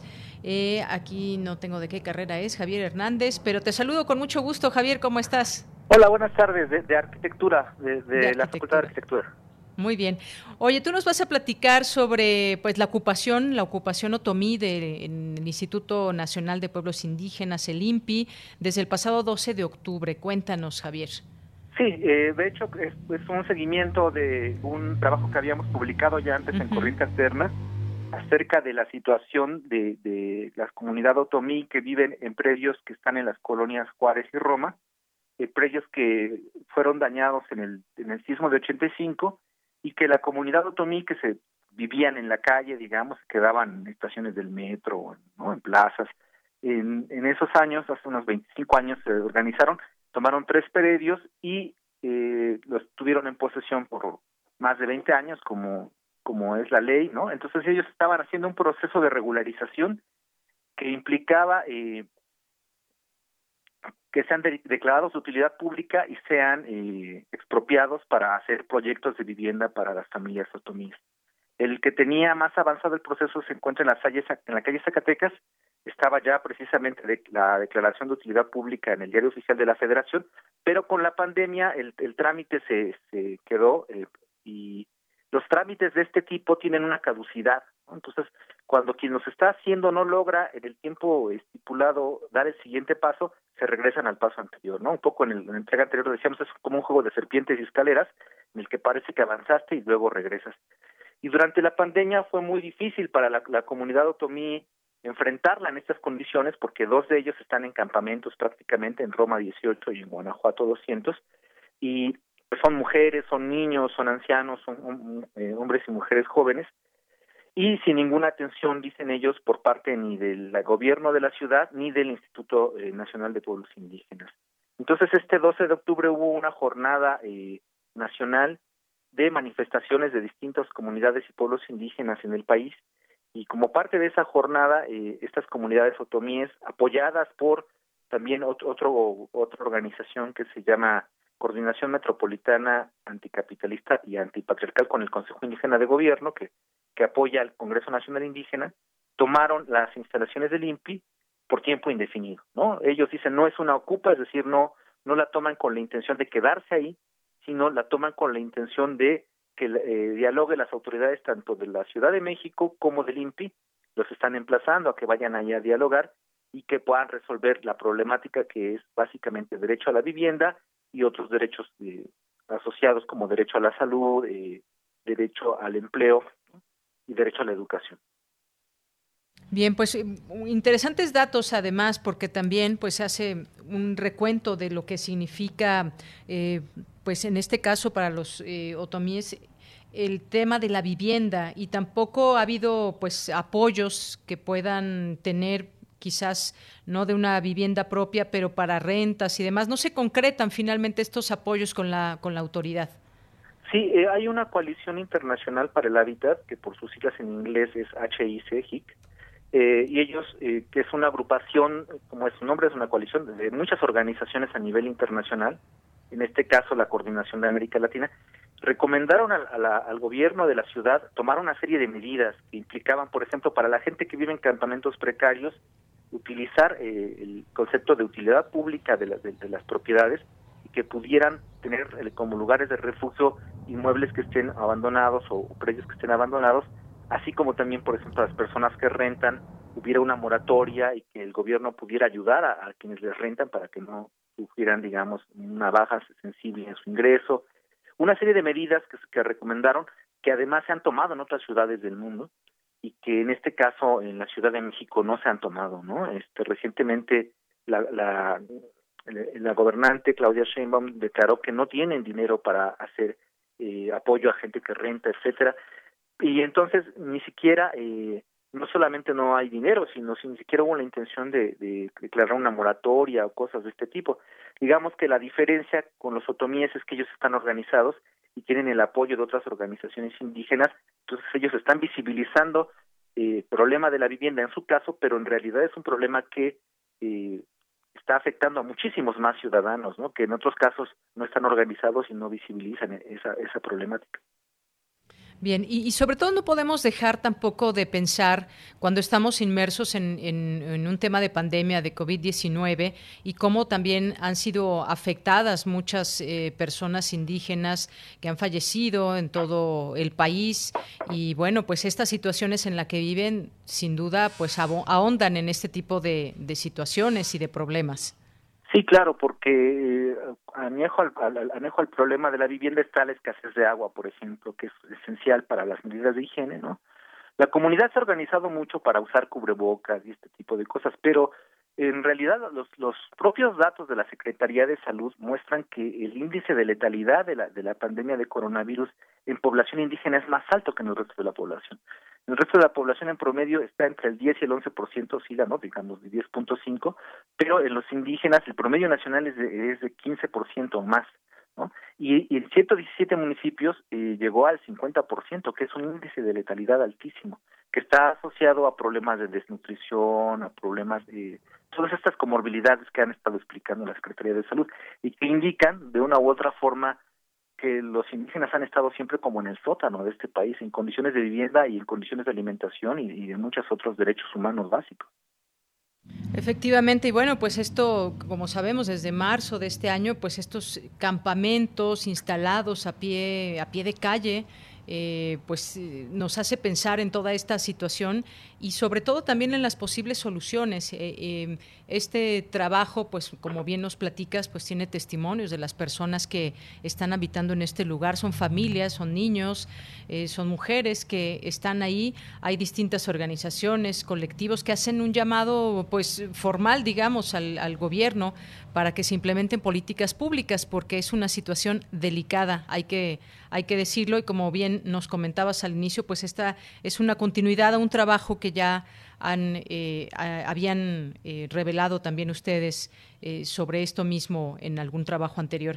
Pues algo más que, quieras agregar antes de que nos despidamos, Javier. Pues solamente que la, toma sigue, de hecho es curioso, pero hay un contexto como de tomas de instituciones está la toma de la CNDH, está también la, toma de la CAEF, ¿no? De, apoyo a víctimas. Y pues en el caso de, los otomíes eh, hay una serie también de acciones solidarias que se han dado particularmente en Oaxaca, eh, en la zona norte del Istmo, una organización indígena tomó simbólicamente también la sede local del INPI y en San Juan Guichicobi y otras en la capital, en, y incluso otra organización indígena también en Puebla, ¿no?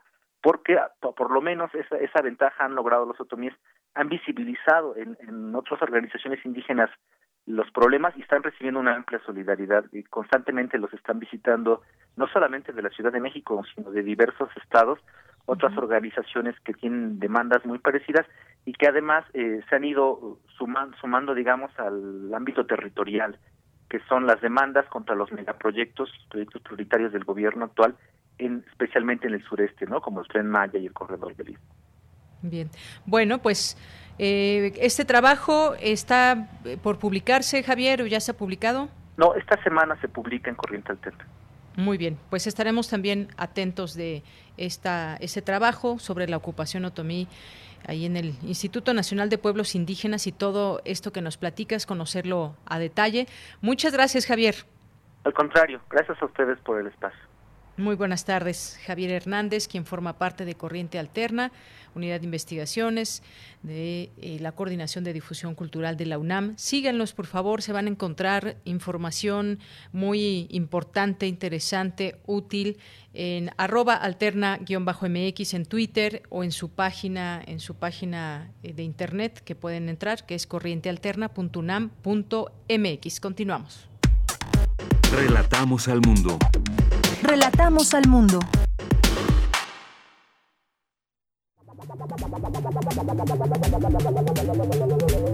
El refractario, RU. Bien, pues hoy el refractario RU de nueva cuenta, como todos los viernes, con el maestro Javier Contreras, maestro en Derecho, profesor de la FESA Catlán y la Facultad de Derecho de la UNAM. ¿Cómo estás, Javier? Muy buenas tardes. Hola, ¿qué tal, Deyanira? Muy buena tarde para ti, para todo el amable auditorio de Prisma RU. Pues nos alcanza nuevamente el final de la semana y con ello también el final de un encargo político, que sería el del secretario de Seguridad y Protección Ciudadana, Alfonso Durazo. ¿Por qué se va? o por qué lo fueron, pues todavía no se trata de ello, Posiblemente, y como lo ha mencionado, él se va, en sus propias palabras, respondiendo al llamado de la militancia de Morena para poder enfrentar la elección a la gobernatura de su terruño, allá en Sonora. Recordaremos que eh, Alfonso Durazo, pues originalmente fue electo senador de la República en fórmula con la ahora panista Lili Telles. Entonces, bueno, podemos hablar de signos políticos muy diversos para saber, pues, qué personaje estará tomando la candidatura del partido de Morena en aquella tierra del norte del país. Pero valdría la pena cuestionarnos, pues, de qué forma estaría dejando Durazo la Secretaría de Seguridad y Protección Ciudadana, que hay que decirlo fuerte y claro, se trata de uno de los elementos primordiales y estratégicos del gobierno de México, no solamente en la actual administración del presidente López Obrador, sino a lo largo de nuestra historia reciente derivado de los severos problemas de seguridad pública por los que atraviesa nuestro país en conferencia de prensa con el presidente de la República, el secretario Durazo, el todavía secretario Durazo, pues anunció que ha habido ya una baja en la magnitud dentro de este, los homicidios dolosos y los crímenes de alto impacto y violentos. No obstante, pues hay distintas mediciones que pueden poner en duda parte de estas eh, de estos números. Siempre vale la pena que revisemos los números del este, secretario técnico del, eh, este, de seguridad y a partir de ello poder hacer las comparativas también junto con la encuesta de víctimas del INEGI, el ENVIPE. Entonces, pues, y percepción de seguridad pública, por supuesto. Valdría la pena mucho pensar ya no solamente en Durazo y las aspiraciones políticas que pueda tener, sino en el memorándum que en su momento se hizo público, que fue filtrado, acerca del cambio del mando operativo, es decir, de la Guardia Nacional. Habíamos visto que esta Guardia Nacional se había comprometido como un organismo de naturaleza civil y que dependía de la Secretaría de Seguridad y Protección Ciudadana. No obstante, eventualmente salió este memorándum eh, del secretario de la Defensa pidiendo ya que este mando fuera adscrito en definitiva a la Secretaría de la Defensa Nacional, lo que ya transformaría eh, los equilibrios institucionales de la Guardia Nacional. Esto lo podríamos ver, no sé si como una pérdida de poder o influencia en términos institucionales por parte del todavía secretario Durazo, y simplemente decirlo, la completa militarización, pues de la estrategia de seguridad para este sexenio, cuando menos por el momento. Puede ser que este cambio sea justamente en respuesta a la salida del secretario Durazo para, mientras tanto, tener un control más firme desde la defensa y quizás cuando haya un nuevo perfil que encabece la Secretaría de Seguridad y Protección Ciudadana, este mando regrese a su naturaleza civil. Han salido notas donde anuncian ya a la actual canciller Marcelo Ebrard como nuevo secretario de Seguridad, lo que no sería una idea descabellada, toda vez que el mismo Marcelo Ebrard ya había ocupado la cartera de seguridad con López Obrador como jefe de gobierno del entonces Distrito Federal. Valdría la pena preguntarnos quién será el perfil idóneo para poder ocupar tan importante labor, más en estos tiempos asiagos que atraviesa nuestro Estado mexicano. Claro, efectivamente. Pues sí, esa es la pregunta que nos queda, nos ronda por la cabeza, Javier, cómo deja la seguridad en el país Alfonso Durazo y bueno, ante estas eh, pretensiones de ser eh, gobernador en el norte del país. Eh, y bueno, pues esto nos lleva también a, distintas reflexiones, ya que estamos en estos temas también electorales y los resultados que vimos allá en Coahuila o en Hidalgo. Eh, ¿Qué te parece ya un poco al análisis? Ya sabemos que ganó el PRI, hay pues señalamientos de que también se echaron a mm, trabajar la maquinaria como bien sabe el PRI hacerlo de pronto y en muchas en muchas elecciones lo ha hecho eh, de controlar eh, pues el voto de los ciudadanos mediante distintas formas, pero por otra también pues parecería ser que debe haber una fuerte crítica o autocrítica más bien para otros eh, partidos ante este resultado. ¿Qué te parece? Por supuesto que sí, Deyanira. A mí me encantan estas expresiones que suelo discutir mucho con mis alumnas y alumnos de Derecho Electoral sobre la maquinaria electoral, la aplanadora política. A ver, pensar en el, en el PRI es pensar en el partido político con la mayor estructura política en todo el país, porque pues claro, después de más de 70 años en el ejercicio de gobierno, ridículo sería que no tuviera una representación en cada municipio de la República. Entonces lo primero que tendríamos que pensar, este partido siempre va a llevar de gane la idea de una estructura social que pueda llevar la palabra de su ideario político a la casa más recóndita en la República, porque responde a la historia de cómo se fue consolidando el sistema político mexicano. Sería incluso insensato por parte de los priistas que no tuvieran esa capacidad después de todos los recursos invertidos en el desarrollo de su propio instituto político. No obstante, esto no responde a cabalidad la victoria del PRI tanto en Hidalgo como en Coahuila. Y siempre que hay un ganador, hay que también resaltar la idea que hay perdedores. Muchos están hablando acerca de la derrota de Morena en las elecciones, perdóname, pero pues este estos no eran estados que fueran eh, dominio de Morena, e incluso Morena llega a ser segunda fuerza eh, electoral en estos estados y más bien tendríamos que hacer la anotación de que el gran perdedor en estas elecciones fue el Partido Acción Nacional con quien se disputaban justamente estos territorios. ¿Cuál tendría que ser el ejercicio de autocrítica para aquellos partidos políticos? Bueno, sus dirigencias deben saberlo y tener una idea muy clara de cuáles fueron sus errores, pero cuando menos pensando en el caso de Morena, pues vimos que tuvieron esta serie de problemáticas derivadas de la falta de dirigencia nacional definitiva y una falta de unidad en el partido para poder definir una estrategia electoral clara. No creo que esto sea culpa necesariamente del actual presidente interino, eh, Ramírez Cuellar, pero sí se le podría achacar en parte la responsabilidad pues al conjunto de eh, personas que aspiraban a la dirigencia, ya hay una secretaria general electa, pero ahora faltaría definir a la presidencia del partido. Tenemos a un candidato que está hablando del discurso de unidad, y otro que está hablando del discurso de la experiencia política. Ojalá y esto en función de los propios intereses políticos de cada fracción del espectro político mexicano puedan llevar a cabo estas reflexiones para pensar en cómo ser una opción política de interés y competitiva para el electorado mexicano. ¿Y esto por qué cobra mayor relevancia? Porque no solamente fue una victoria del PRI a secas, sino que se trata de los famosos carros completos. En una democracia no podríamos pensar que sea una imagen del todo sana que todos los distritos electorales y que todas las alcaldías estén pintadas absolutamente el mismo color. ¿Es posible? Claro que es posible, pero esto nos habla en todo caso de la falta de competitividad de las otras opciones políticas y esto ya no se le puede achacar a un tema de falta de recursos o de censura política más bien se tendría que pensar mucho en la oferta política que se le brinda a la ciudadanía y saber cómo llegar al corazón de las y los electores. Muy bien, nos queda solo un minuto, Javier.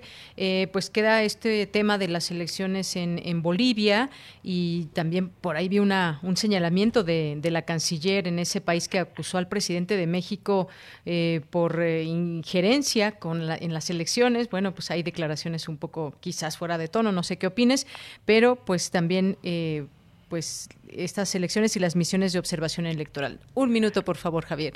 Velozmente, nuestro subsecretario para América Latina y el Caribe manifestó una postura diplomática muy clara que está esgrimiendo el gobierno de México y es el de no reconocer un gobierno devenido de un golpe de Estado. Digámoslo fuerte y claro, el gobierno de Yanina Añez, quien es la presidenta actual de Bolivia, devino de un golpe de Estado militar, que todos lo pudimos ver el año pasado, y la victoria electoral del MAS, el Movimiento al Socialismo, el partido de Evo Morales, alcanzó un índice de aprobación todavía mayor que la victoria que tuvo Evo el año pasado.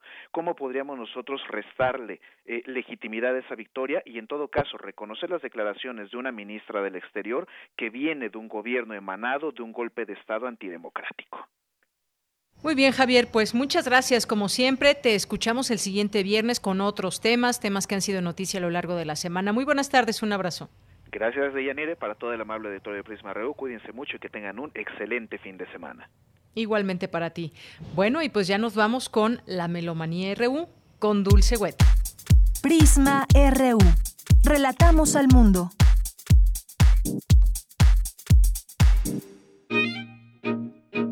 Melomanía RU.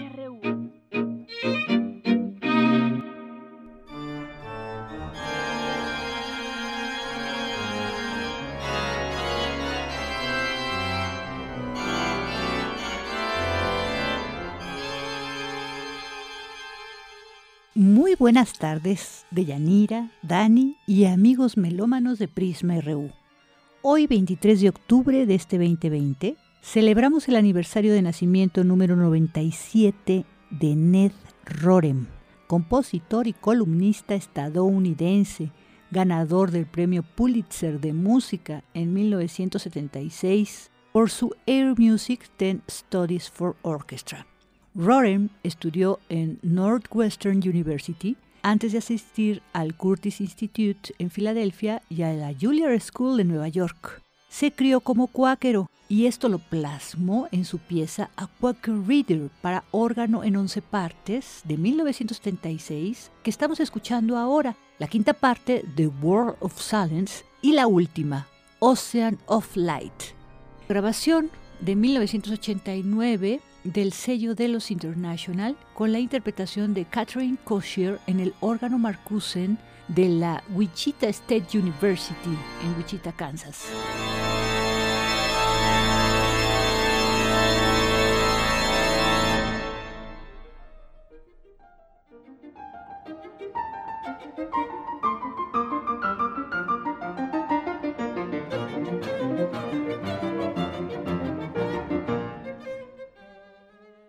Volver a verte. El Oír Trío Ensamble, conformado por Sebastián Espinosa al piano, Alejandra Cortés en el violín y Diego Cifuentes en el violonchelo, harán un homenaje a Beethoven a los 250 años de su nacimiento. El primer concierto es mañana sábado 24 a las 19 horas e interpretarán los tríos 1 y 2 opus 1 de Beethoven. Escuchemos la invitación de la maestra Alejandra Cortés violinista. Muy buenas tardes. Bienvenidos sean melómanos y amigos del noticiero Prisma RU. Yo soy Alejandra Cortés, violinista de Hoy Trio Ensamble. Les quiero invitar a nuestro concierto mañana, 24 de octubre, sábado a las 7 de la noche, en el Auditorio Blas Galindo del Centro Nacional de las Artes, ubicado en Río Churubusco. Somos un grupo de música de cámara desde 2011, formados en el Conservatorio Nacional de Música, en la Cátedra de Música de Cámara del maestro Aaron Vitrán, miembro del Cuarteto Latinoamericano. Vamos a tocar los tríos Opus 1 de Ludwig van Beethoven, uniéndonos a la celebración por los 250 años de su nacimiento. Tríos con los que Beethoven quiso ser presentado a la comunidad vienesa cuando él se muda de Bonn a Viena. Primeras obras para darse a conocer como compositor, ya no como pianista. Entrañan temas propios de la juventud de Beethoven, donde desde muy temprana edad él era una persona temperamental, una persona muy fuerte y dedicada a la música, casi casi como una religión. Era tan importante la parte de comunicar la virtud a través de su música. Y tendremos un ancor, un bis, un vilón, como le conocemos en México, que será sorpresa. Esperamos verlos ahí.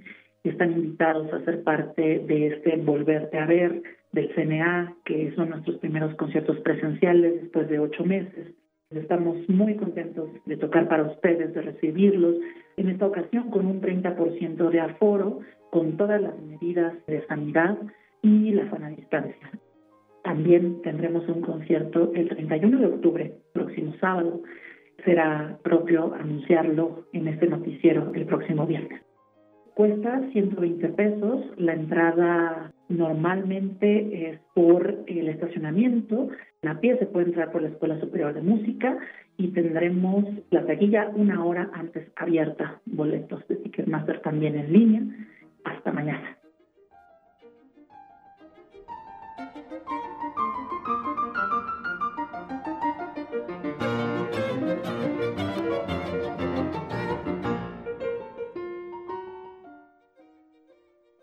Asimismo, los concertistas de Bellas Artes hacen su gala en vivo en este programa que se llama Volver a Verte, hoy viernes 23 a las 19 horas en la sala principal del Palacio de Bellas Artes y el próximo domingo 25 a la 1.30 en la Blas Galindo del CENART. Escuchemos la invitación del maestro José Julio Díaz Infante.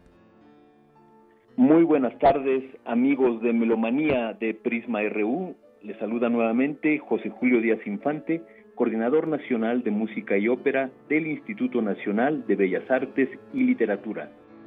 Con mucho gusto los invito el día de hoy a que asistan a la reapertura de la sala principal del Palacio de Bellas Artes con conciertos a público. Obviamente tendremos un aforo reducido y todas las medidas de seguridad. Les recomiendo que lleguen con tiempo para que puedan pasar el filtro sanitario.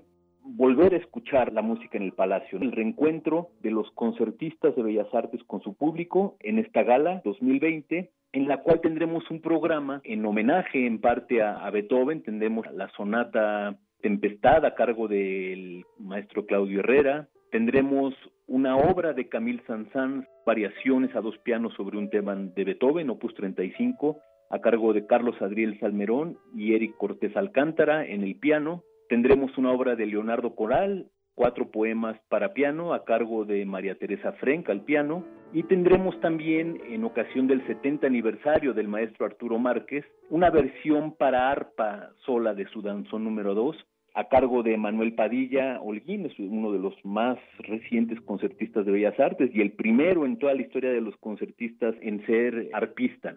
Y es un arreglo que el mismo Padilla realizó y que tiene grabado en uno de sus discos. Será un concierto sin intermedio, de breve duración, atendiendo a todas las medidas sanitarias y nos dará mucho gusto volverlos a ver. También nos da mucho gusto poder volver a escuchar esta gala el domingo 25 a la 1.30 de la tarde en el Auditorio Blas Galindo del Centro Nacional de las Artes. Tendremos el mismo programa, los esperamos y nos dará mucho gusto volverlos a ver.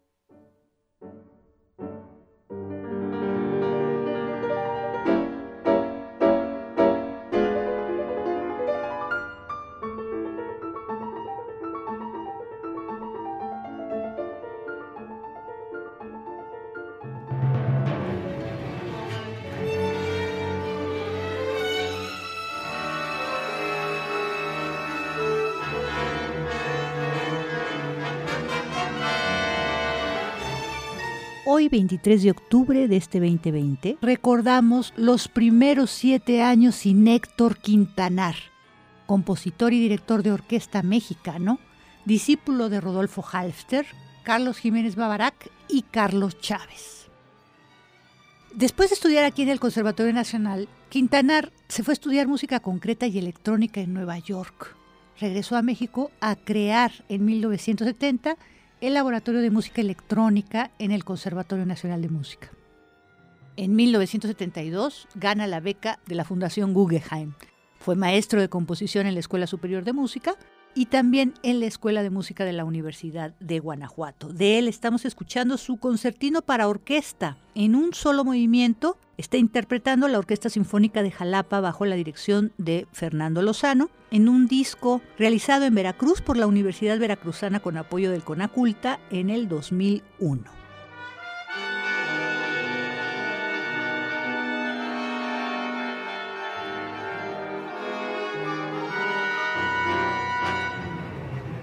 El gobierno del estado de Chihuahua, por medio de la Secretaría de Cultura, a través del programa de agrupaciones musicales infantiles y juveniles de Chihuahua, convocan a participar en el primer concurso de composición musical para bandas infantiles, dirigido a mujeres compositoras de nacionalidad mexicana mayores de 18 años. Las categorías, series de piezas para pequeños ensambles, composición para banda sinfónica infantil y cuento musical infantil dentro de la temática Empoderamiento de las niñas a través de la música. Para solicitar mayor información, las personas interesadas pueden dirigirse al correo electrónico AMIJ con mayúscula arroba y en minúscula chihuahua.gov.mx o llamar al teléfono 614-214-4800, extensión 110, entre 9 y 3 de la tarde de lunes a viernes. Repito, AMIJ mayúsculas arroba chihuahua.gov.mx. Después del arroba todo en minúsculas o el teléfono 614-214-4800, extensión 110, de lunes a viernes entre 9 y 3 de la tarde.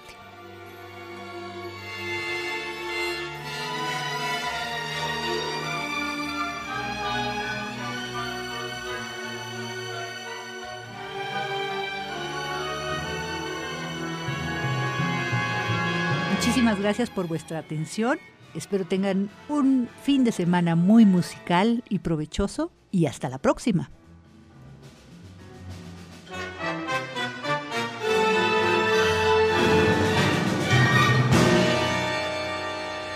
Fin de semana muy musical, como nos dice Dulce Wet. Pues hemos llegado al final de esta emisión, fin de semana, viernes 23 de octubre. Lo esperamos el próximo lunes con mucha más información, todo el equipo. Así que, pues muchas gracias. Ya son las 3 de la tarde. A nombre de todos mis compañeros, soy de Yanira Morán. Que tengan buena tarde y buen provecho.